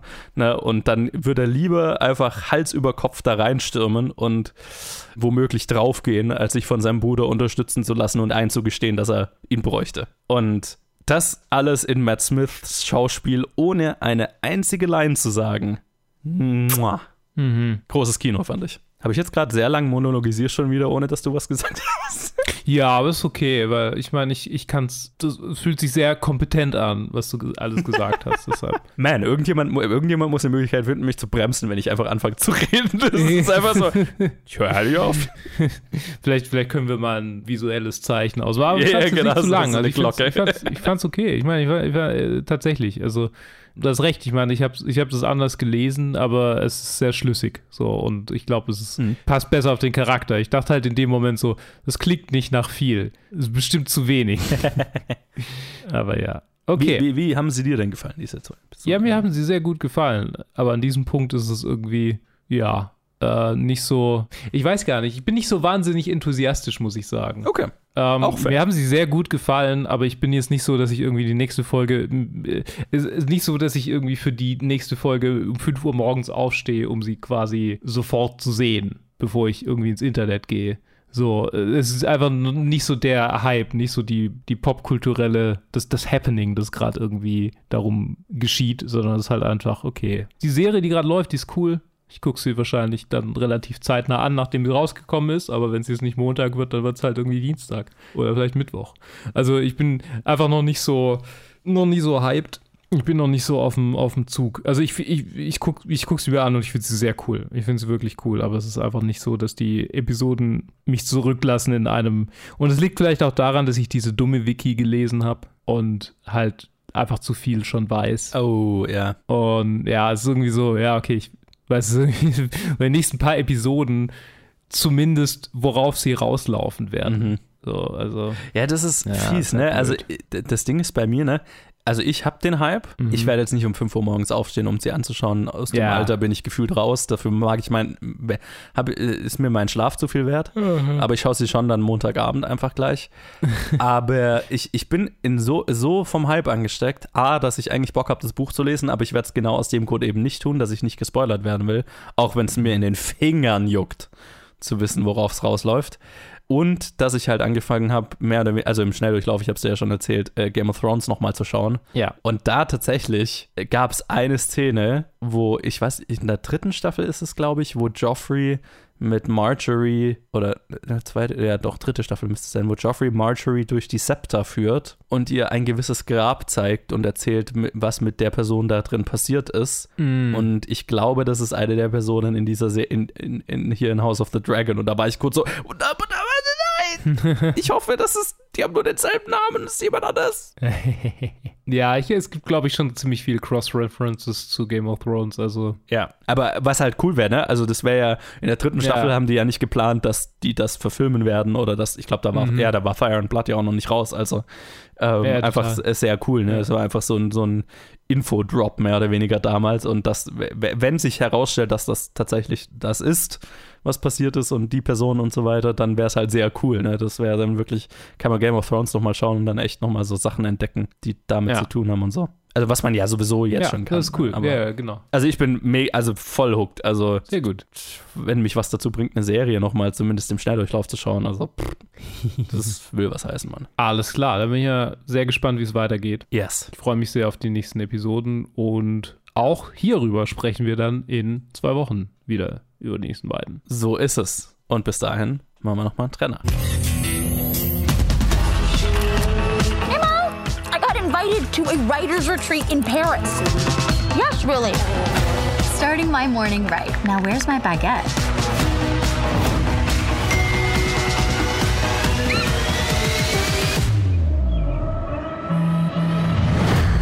Have some breaking news at this hour. A string of terrorist attacks struck Paris this morning, leaving dozens dead and many more injured. Oh, fuck. Flight 2677 now arriving. Danny? Danny, she's okay. We are here with the girl of the moment. You've been blowing up our Insta feed. Speaking of bombings. Really glad you're not dead. Me too. Ha. Isn't she so strong, everybody? Oh my god, you're the girl from the Paris attacks. Let's not forget the signature red beret. Hi, I'm Danny. Rowan, welcome to group. We're all survivors here. Do you want to share? Oh. Not Okay ist ein ja, halbwegs neuer Film auf Disney Plus. Er ist schon ein bisschen raus. Ich habe es jetzt erst geschafft, ihn anzuschauen, also review ich ihn jetzt. Hey, es ist ein Film unter der Regie von Quinn Shepard. Was hat die denn bisher gemacht? Ist es ein Regiedebüt? Nee, ist kein Regiedebüt. Nee, einen Film, Blame, hat sie davor gemacht. Vor fünf Jahren. Oh, ist schon ein bisschen her. Und es spielen mit Zoe Deutsch, äh, Maya Isaac, Dylan O'Brien, ganz witzig, Nadia Alexander und äh, ja, viele mehr. Karen Sony kennt man vielleicht noch, Dash Perry. Ja, und es ist ein Film, der handelt von einer jungen Frau, die arbeitet bei einem, naja, Buzzfeed-Verschnitt, so von einem Online-Magazin, das sehr hipsterig unterwegs ist, sehr millennial-orientiert, Gen Z-orientiert. Und die, ja, schreiben halt über Mode und Travel und Lifestyle, bla bla bla. Und sie ist eine der Picture Editors, also sie macht eigentlich Bildbearbeitung und so, will aber eigentlich eine der Autorinnen sein und auch Influencerin sein und so. Strebt dahin, aber hat halt keinen Erfolg, was das angeht, weil sie halt nichts zu erzählen hat, so, ne? Und eines Tages hört sie halt eine andere Autorin davon erzählen, dass sie auf einem Writers Retreat war, also so einem Autorenprogramm, Autorenworkshop sozusagen. Und dann beschließt sie kurzerhand, ein, einen solchen zu faken, einen solchen Trip und sagt einfach, ey, ich wurde auf so einem Autorenworkshop in Paris angenommen. Ich werde die nächste Woche in Paris verbringen und nimmt sich quasi von der Arbeit frei, photoshoppt mehr viele Bilder von sich, wie sie in Paris unterwegs ist und macht das sehr, ne, und postet die auf ihrem Instagram und macht da so ein ganzes, eine elaborierte Lüge draus so, sozusagen, konstruiert da ein ganzes, einen ganzen Fake-Trip für sich und dann passiert in Paris ein Terroranschlag und alle Leute glauben, sie ist, sie war da, als das passiert ist. Und dann beschließt sie, die Lüge aufrechtzuerhalten und das auch noch für sich zu nutzen und sich zum Opfer zu machen und das quasi als zum Generieren. Also, ne, dann kriegt sie eben von ihrem Magazin da den, fragt sie, ob sie einen Artikel über ihre Erlebnisse schreiben darf und der wird dann eine, eine Viral Sensation und sie wird halt mega bekannt als diejenige, die da die den Terroranschlag überlebt hat und dass das Ganze kein gutes Ende nimmt, kann man sich vielleicht denken. oh boy. Es ist Rise und Fall einer Influencerin, ein, ein, ein sehr, sehr, sehr böser Takedown der Influencer-Kultur, wenn man so will. Und äh, ein Film, den ich tatsächlich sehr mochte. Der ist so ein bisschen kontrovers, äh, ruft sehr unterschiedliche Reaktionen, Meinungen hervor. Ich komme auf der eher sehr positiven Seite heraus. Ich hatte sehr viel Spaß damit. Zoe Deutsch ist eine Schauspielerin, die ich generell sehr gut finde. Ich freue mich immer, wenn sie in irgendwas zu sehen ist und wow, ist sie gut in der Hauptrolle hier. Ich finde es auch sehr lustig, weil der Film am Anfang so ein Trigger Warning einblendet, aber nicht so ein typisches, äh, ne? Der sagt schon so, Achtung, hier so Flashing Lights und so weiter und dann ist so drunter and a deeply unlikable female character.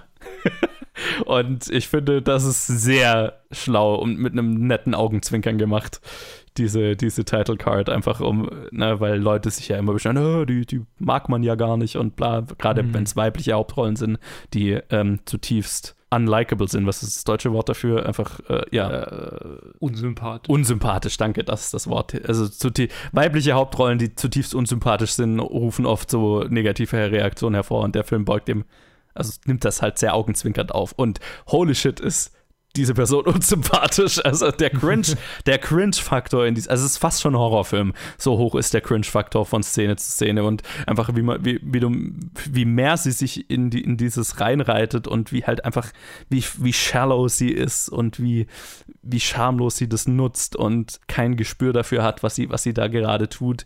und dann Stück für Stück die Realisierung hat und das Come-Uppens dafür kriegt und so. Also es ist, es ist ein Film, der sehr schief gehen könnte, glaube ich, aber der Film trifft sein Ende so gut, weil ich glaube, der, den könntest du auf so viele unterschiedlichen End, äh, Art und Weisen beenden, dass es richtig ätzend wäre und auch eine falsche Message senden könnte und sehr, sehr unschön wäre. Und der Film findet einfach das perfekte Ende für diese Art von Story.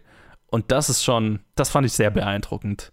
Und bis dahin ist es halt einfach so ein Mischmasch aus Cringe-Faktor 10.000 und gleichzeitig kann man auch nicht wegschauen, wie Zoe Deutsch sich immer weiter in die Scheiße reitet. Und das ist sehr unterhaltsam und sehr schmerzhaft. Oh boy. also, ja, ich, ich hatte tatsächlich ziemlich viel Spaß damit. Wie gesagt, er ruft sehr unterschiedliche Reaktionen hervor, deswegen, ich glaube, meine Empfehlung ist voll, schaut ihn euch auf jeden Fall an und macht euch euer eigenes Bild davon. Aber äh, ja, also das, ja, wie gesagt, er spricht sehr heavy Sachen an, Ne? Also sie befreundet sich dann auch mit so einer, äh, sie freundet sich dann mit einer anderen Akt äh, mit einer Aktivistin an, die ein School-Shooting, also einen Amoklauf überlebt hat und halt so eine Anti-Waffen-Aktivistin ist und auf deren Bandwagon sie mehr oder weniger aufspringt mit ihrer Fake-Story sozusagen. Oh, also der Film behandelt schon sehr heavy Themen da, dahingehend auch, ne? Und das kommt natürlich, also, ne, wenn, wenn wenn die Wahrheit ans Licht kommt, das wird sehr unschön werden. Ja. Ähm, deswegen macht euch auf was gefasst, aber schaut diesen Film an. Also ich, ich, ich weiß nicht, also ist nicht Top 10 des Jahres, ne, aber ist schon, also Mhm. wird irgendwo in meiner besten Liste schon vertreten sein, weil ich hatte Spaß kann man es nicht nennen, aber Ja. äh, ich, ich war unterhalten. es war eine Experience. Es war eine wertvolle Experience. Und Zoe Deutsch ist eine großartige Hauptdarstellerin, deswegen. Also, ja, klare Empfehlung meinerseits. Ist auf Disney Plus. Äh, schaut ihn euch an. Sehr cool. Ernsthaft, Alter. Die schon wieder. Ich komme zurück. Äh, nee, wieder. Ah, verdammt. Zitat verkackt.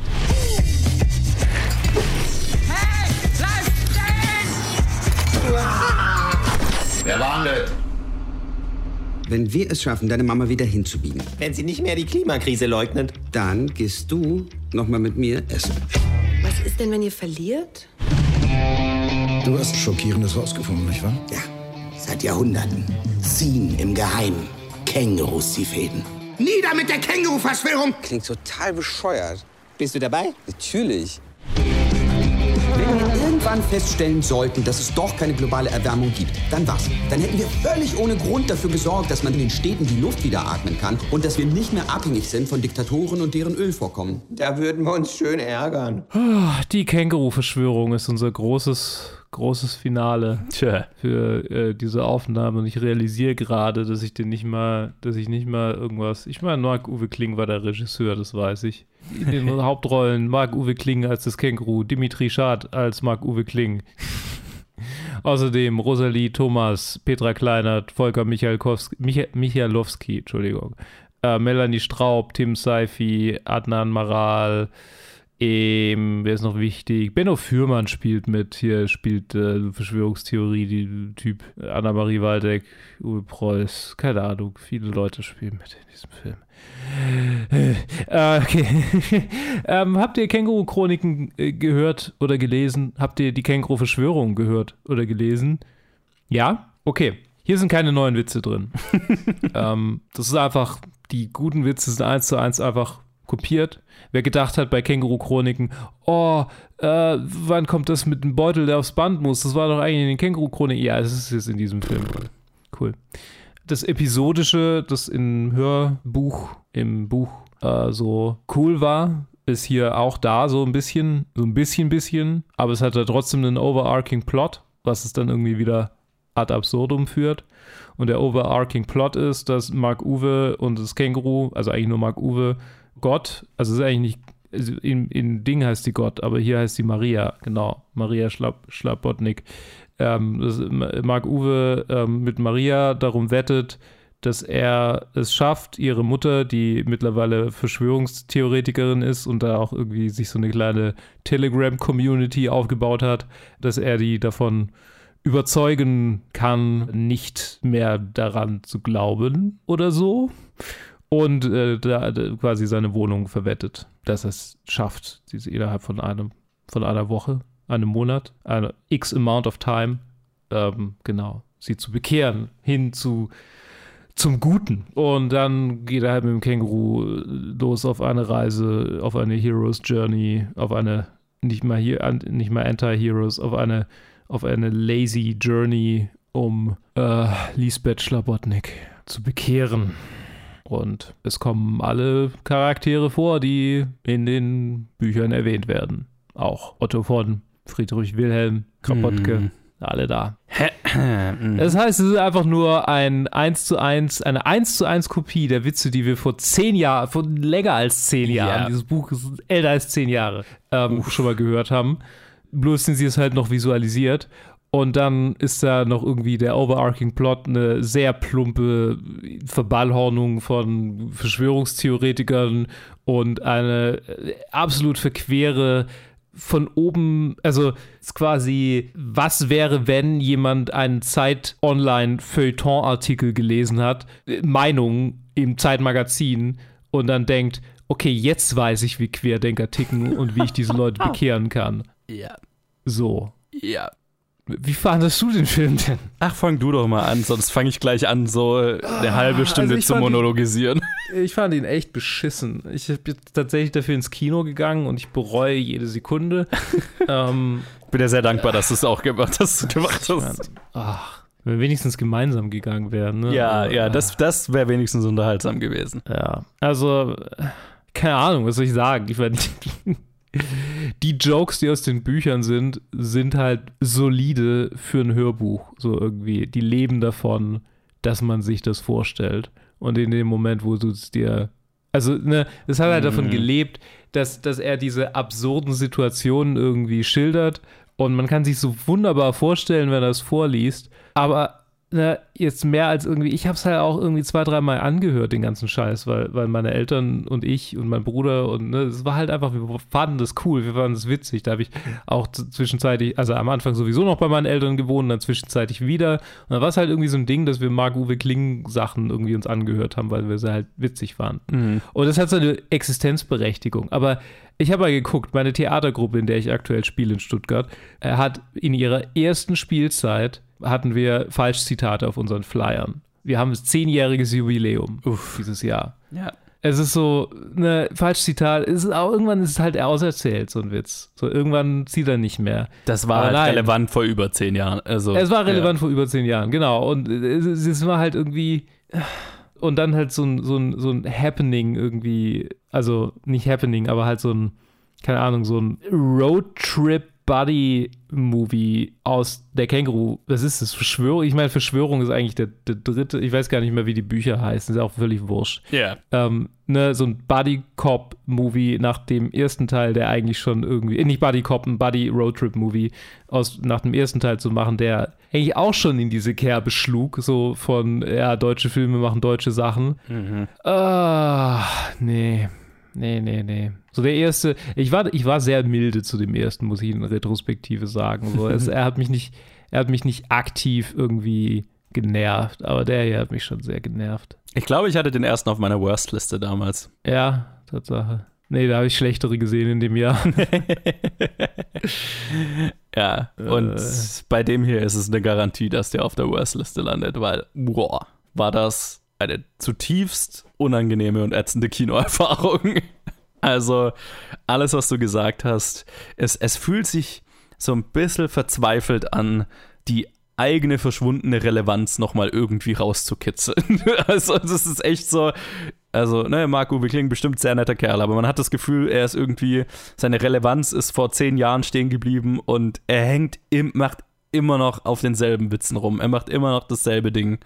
Und das war halt vor zehn Jahren mal lustig. Und vor, selbst, selbst vor zehn Jahren, ne, da haben wir Abi gemacht. Da mhm. war, war, ich schon so halb raus aus dem Ganzen. Also wir, das war so, kurz vor unserer Abi-Zeit war das, ging das, glaube ich, bei uns in der Schule rum, wo wir das alle ständig gequotet haben und äh, ja. alles sehr lustig fanden. Und so, ne, wo, wo wir dann mit dem Abi fertig waren, da war das schon so, okay, jetzt, ich glaube, ich habe jetzt jetzt, jetzt haben wir es alles so rauf und runter gehört, jetzt ist auch gut so, ne? Da hat das ja. aufgehört, zumindest in meiner Welt, so relevant zu sein. Und jetzt kommt irgendwie über zehn Jahre später dieser Film rum und hat keine neuen Ideen das ist, finde ich, schon so ein bisschen ein Armutszeugnis. Und die, ja. also das einzige Neue, was dieser Film zu bieten hat, ist dieses, okay, Verschwörungstheorien sind aktuell gesellschaftlich ein Thema. Lass uns doch das, das doch irgendwie einbinden, weil das ja in der Känguru-Verschwörung so ein bisschen ne, auch ein Thema war. Und die Art und Weise, wie das hier eingebunden wird, ist auf der einen Seite, du hast das ja schon so ein bisschen angedeutet, es ist super herablassend von oben herab auf Leute geblickt, die in so eine Verschwörungsideologie verfallen sind. Also es ist absolut mhm. ein Film gemacht für Leute, die sich sowieso schon schlau, also ne, die, die nicht an Verschwörungstheorien ja. glauben und sich deswegen als was Besseres fühlen. Also sowieso schon, also die, die auf diese Leute heruntergucken und sich einfach besser fühlen wollen als die. Ne? Also weil dieser Film hat nichts Relevantes zu sagen über Verschwörungsideologien oder Radikalisierung, warum Leute sich radikalisieren, wie Leute in solche Radikalisierungsszenarien verfallen und wie man Leute entradikalisieren kann, weil das ist ja eigentlich das Thema des Films, ne? Die beiden machen eine Wette, dass sie ihre Mutter entradikalisieren können, dass sie die da wieder rausholen können aus diesem Sumpf. Aber der Film hat keine Ahnung, wie das eigentlich funktioniert. Jo. Und hat offensichtlich auch keine Recherche betrieben, wie wie jemand, der in so ein, so ein radikalisiertes Milieu verfallen ist, da wieder rausgeholt werden kann, weil es passiert halt einfach auf die flachste Art überhaupt, nämlich indem die einfach da hingehen und sagen, hey, haben wir nicht bessere Argumente? Und dann sagt sie natürlich gleich, ah, aber natürlich. Wie konnte ich nur? Und das ist halt einfach so, okay, das ist wirklich so ein Film für ein gutbürgerliches Publikum, das im Sessel zu Hause hockt und sich denkt, wie blöd sind denn diese ganzen Impfgegner und was weiß ich was alles, äh, wie kann man nur so dumm sein, so, ne, ohne sich mhm, damit zu beschäftigen, ja. wie verfällt jemand, ne? Also natürlich, ich finde es auch blöd, aber es ist halt sehr stumpf zu sagen, okay, das ist, die sind halt einfach nur dumm. Ja. Weil dann hat man sich nicht damit beschäftigt und das gesellschaftliche Problem nicht erkannt und auch nichts dazu beizutragen, dass das ein Problem in unserer Gesellschaft ist und wie man das behandeln könnte. Der Film hat dazu nichts zu sagen, nichts beizutragen und ist in der Hinsicht fast, finde ich, schon gefährlich, hm. weil er quasi eine Ausrede gibt für Leute, die sich eh schon besser als die fühlen, eine Ausrede gibt, sich nicht weiter nicht damit zu beschäftigen, weil man, die sind blöd und ich bin schlauer, kein Grund, sich mich weiter damit zu beschäftigen. Ich finde, er hat nichts zum gesellschaftlichen Diskurs beizutragen. Mir ist gerade eingefallen, dass in diesem Film ja auch hin und wieder mal gekämpft wird, in Anführungsstrichen. ja die Inszenierung dieser Kämpfe musste ich gerade dran denken, wenn wir eingangs über Sandman gesprochen hatten. also das Duell zwischen, zwischen äh, äh, Morpheus uh. und äh, äh, Lucifer. Ja. Das ist ja quasi Open Schnick.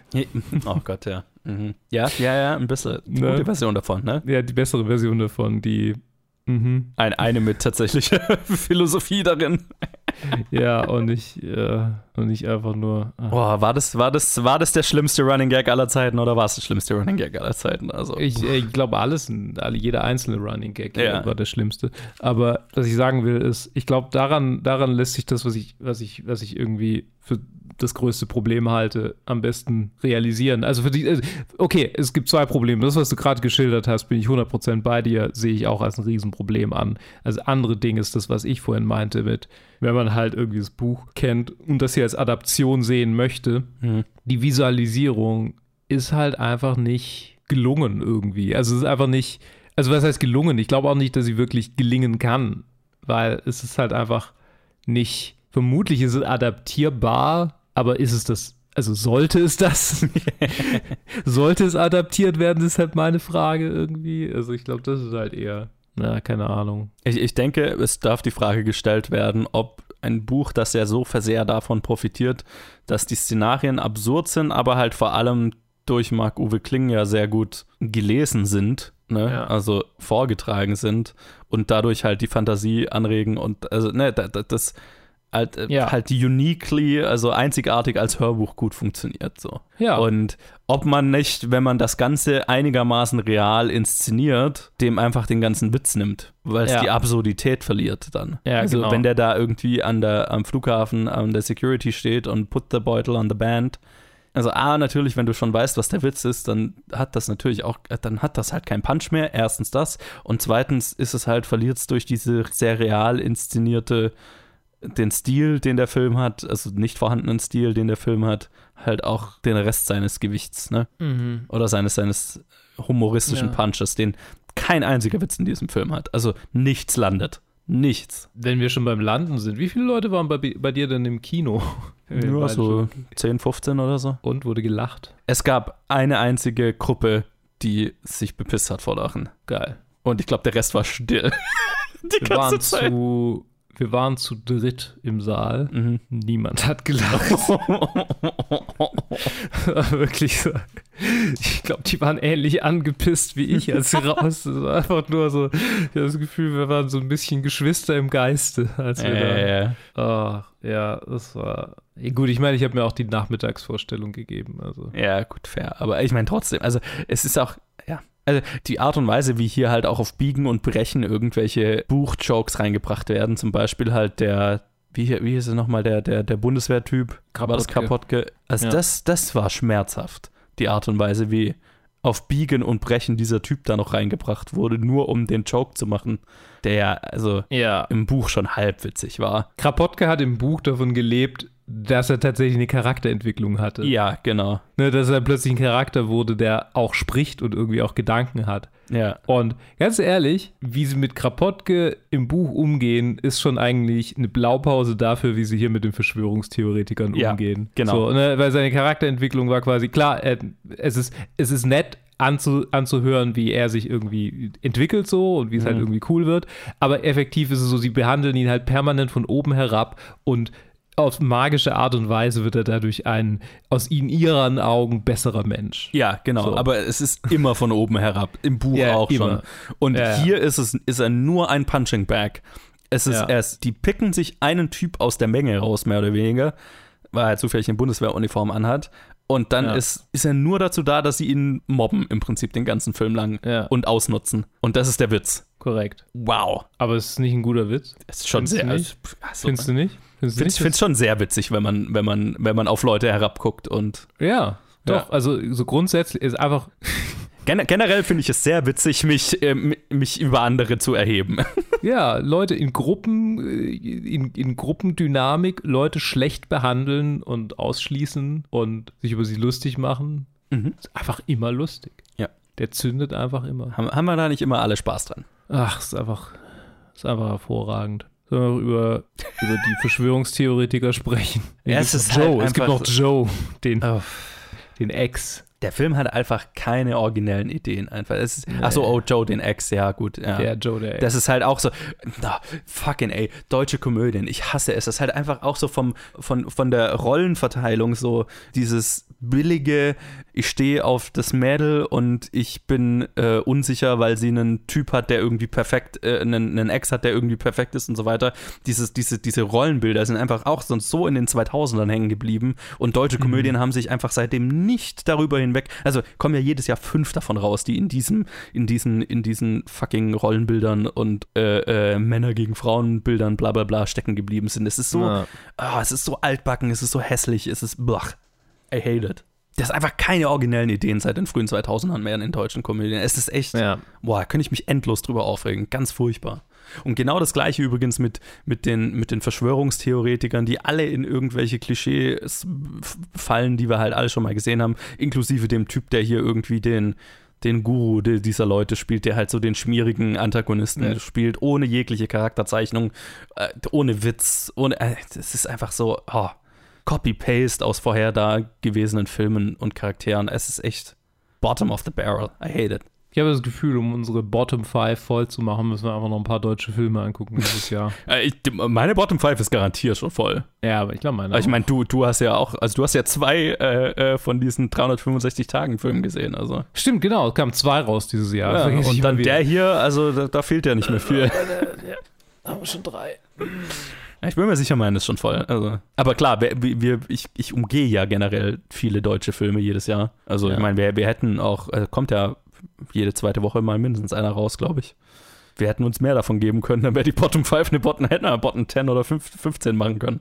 Aber ja, der hier hatte halt, also ich meine, wir haben den ersten besprochen. Ich hatte, ich hatte schon das, und einfach weil ich so ein Fan der Bücher damals war, hatte ich schon das Gefühl, okay, den sollte ich mal anschauen. Aber die Erwartungen waren nicht hoch und sie wurden deutlich unterwandert. Ja. Unterboten, meine ich. Und, un- unterwandert. Unterwandert auch.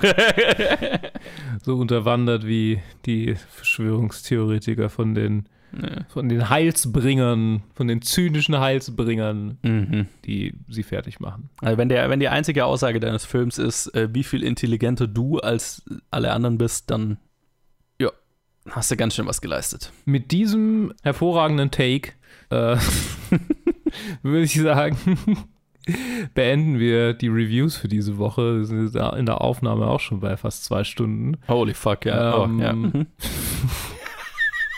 Komm, hör das doch, mach Schluss, ich muss ins Bett. hört uns doch demnächst wieder zu, wenn wir Filme verreißen in diesem Podcast, der Ah. dafür bekannt ist, dass wir Filme verreißen. Ich hoffe ja nicht. Also ich meine, ja. Nee, Quatsch.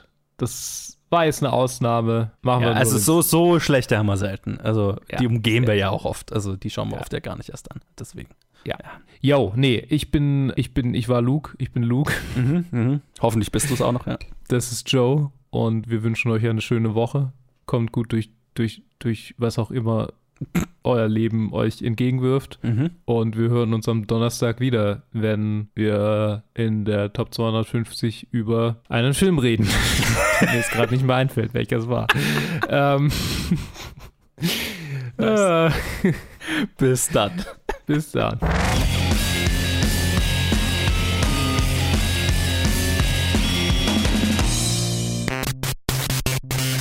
Ja, Dark Knight Rises.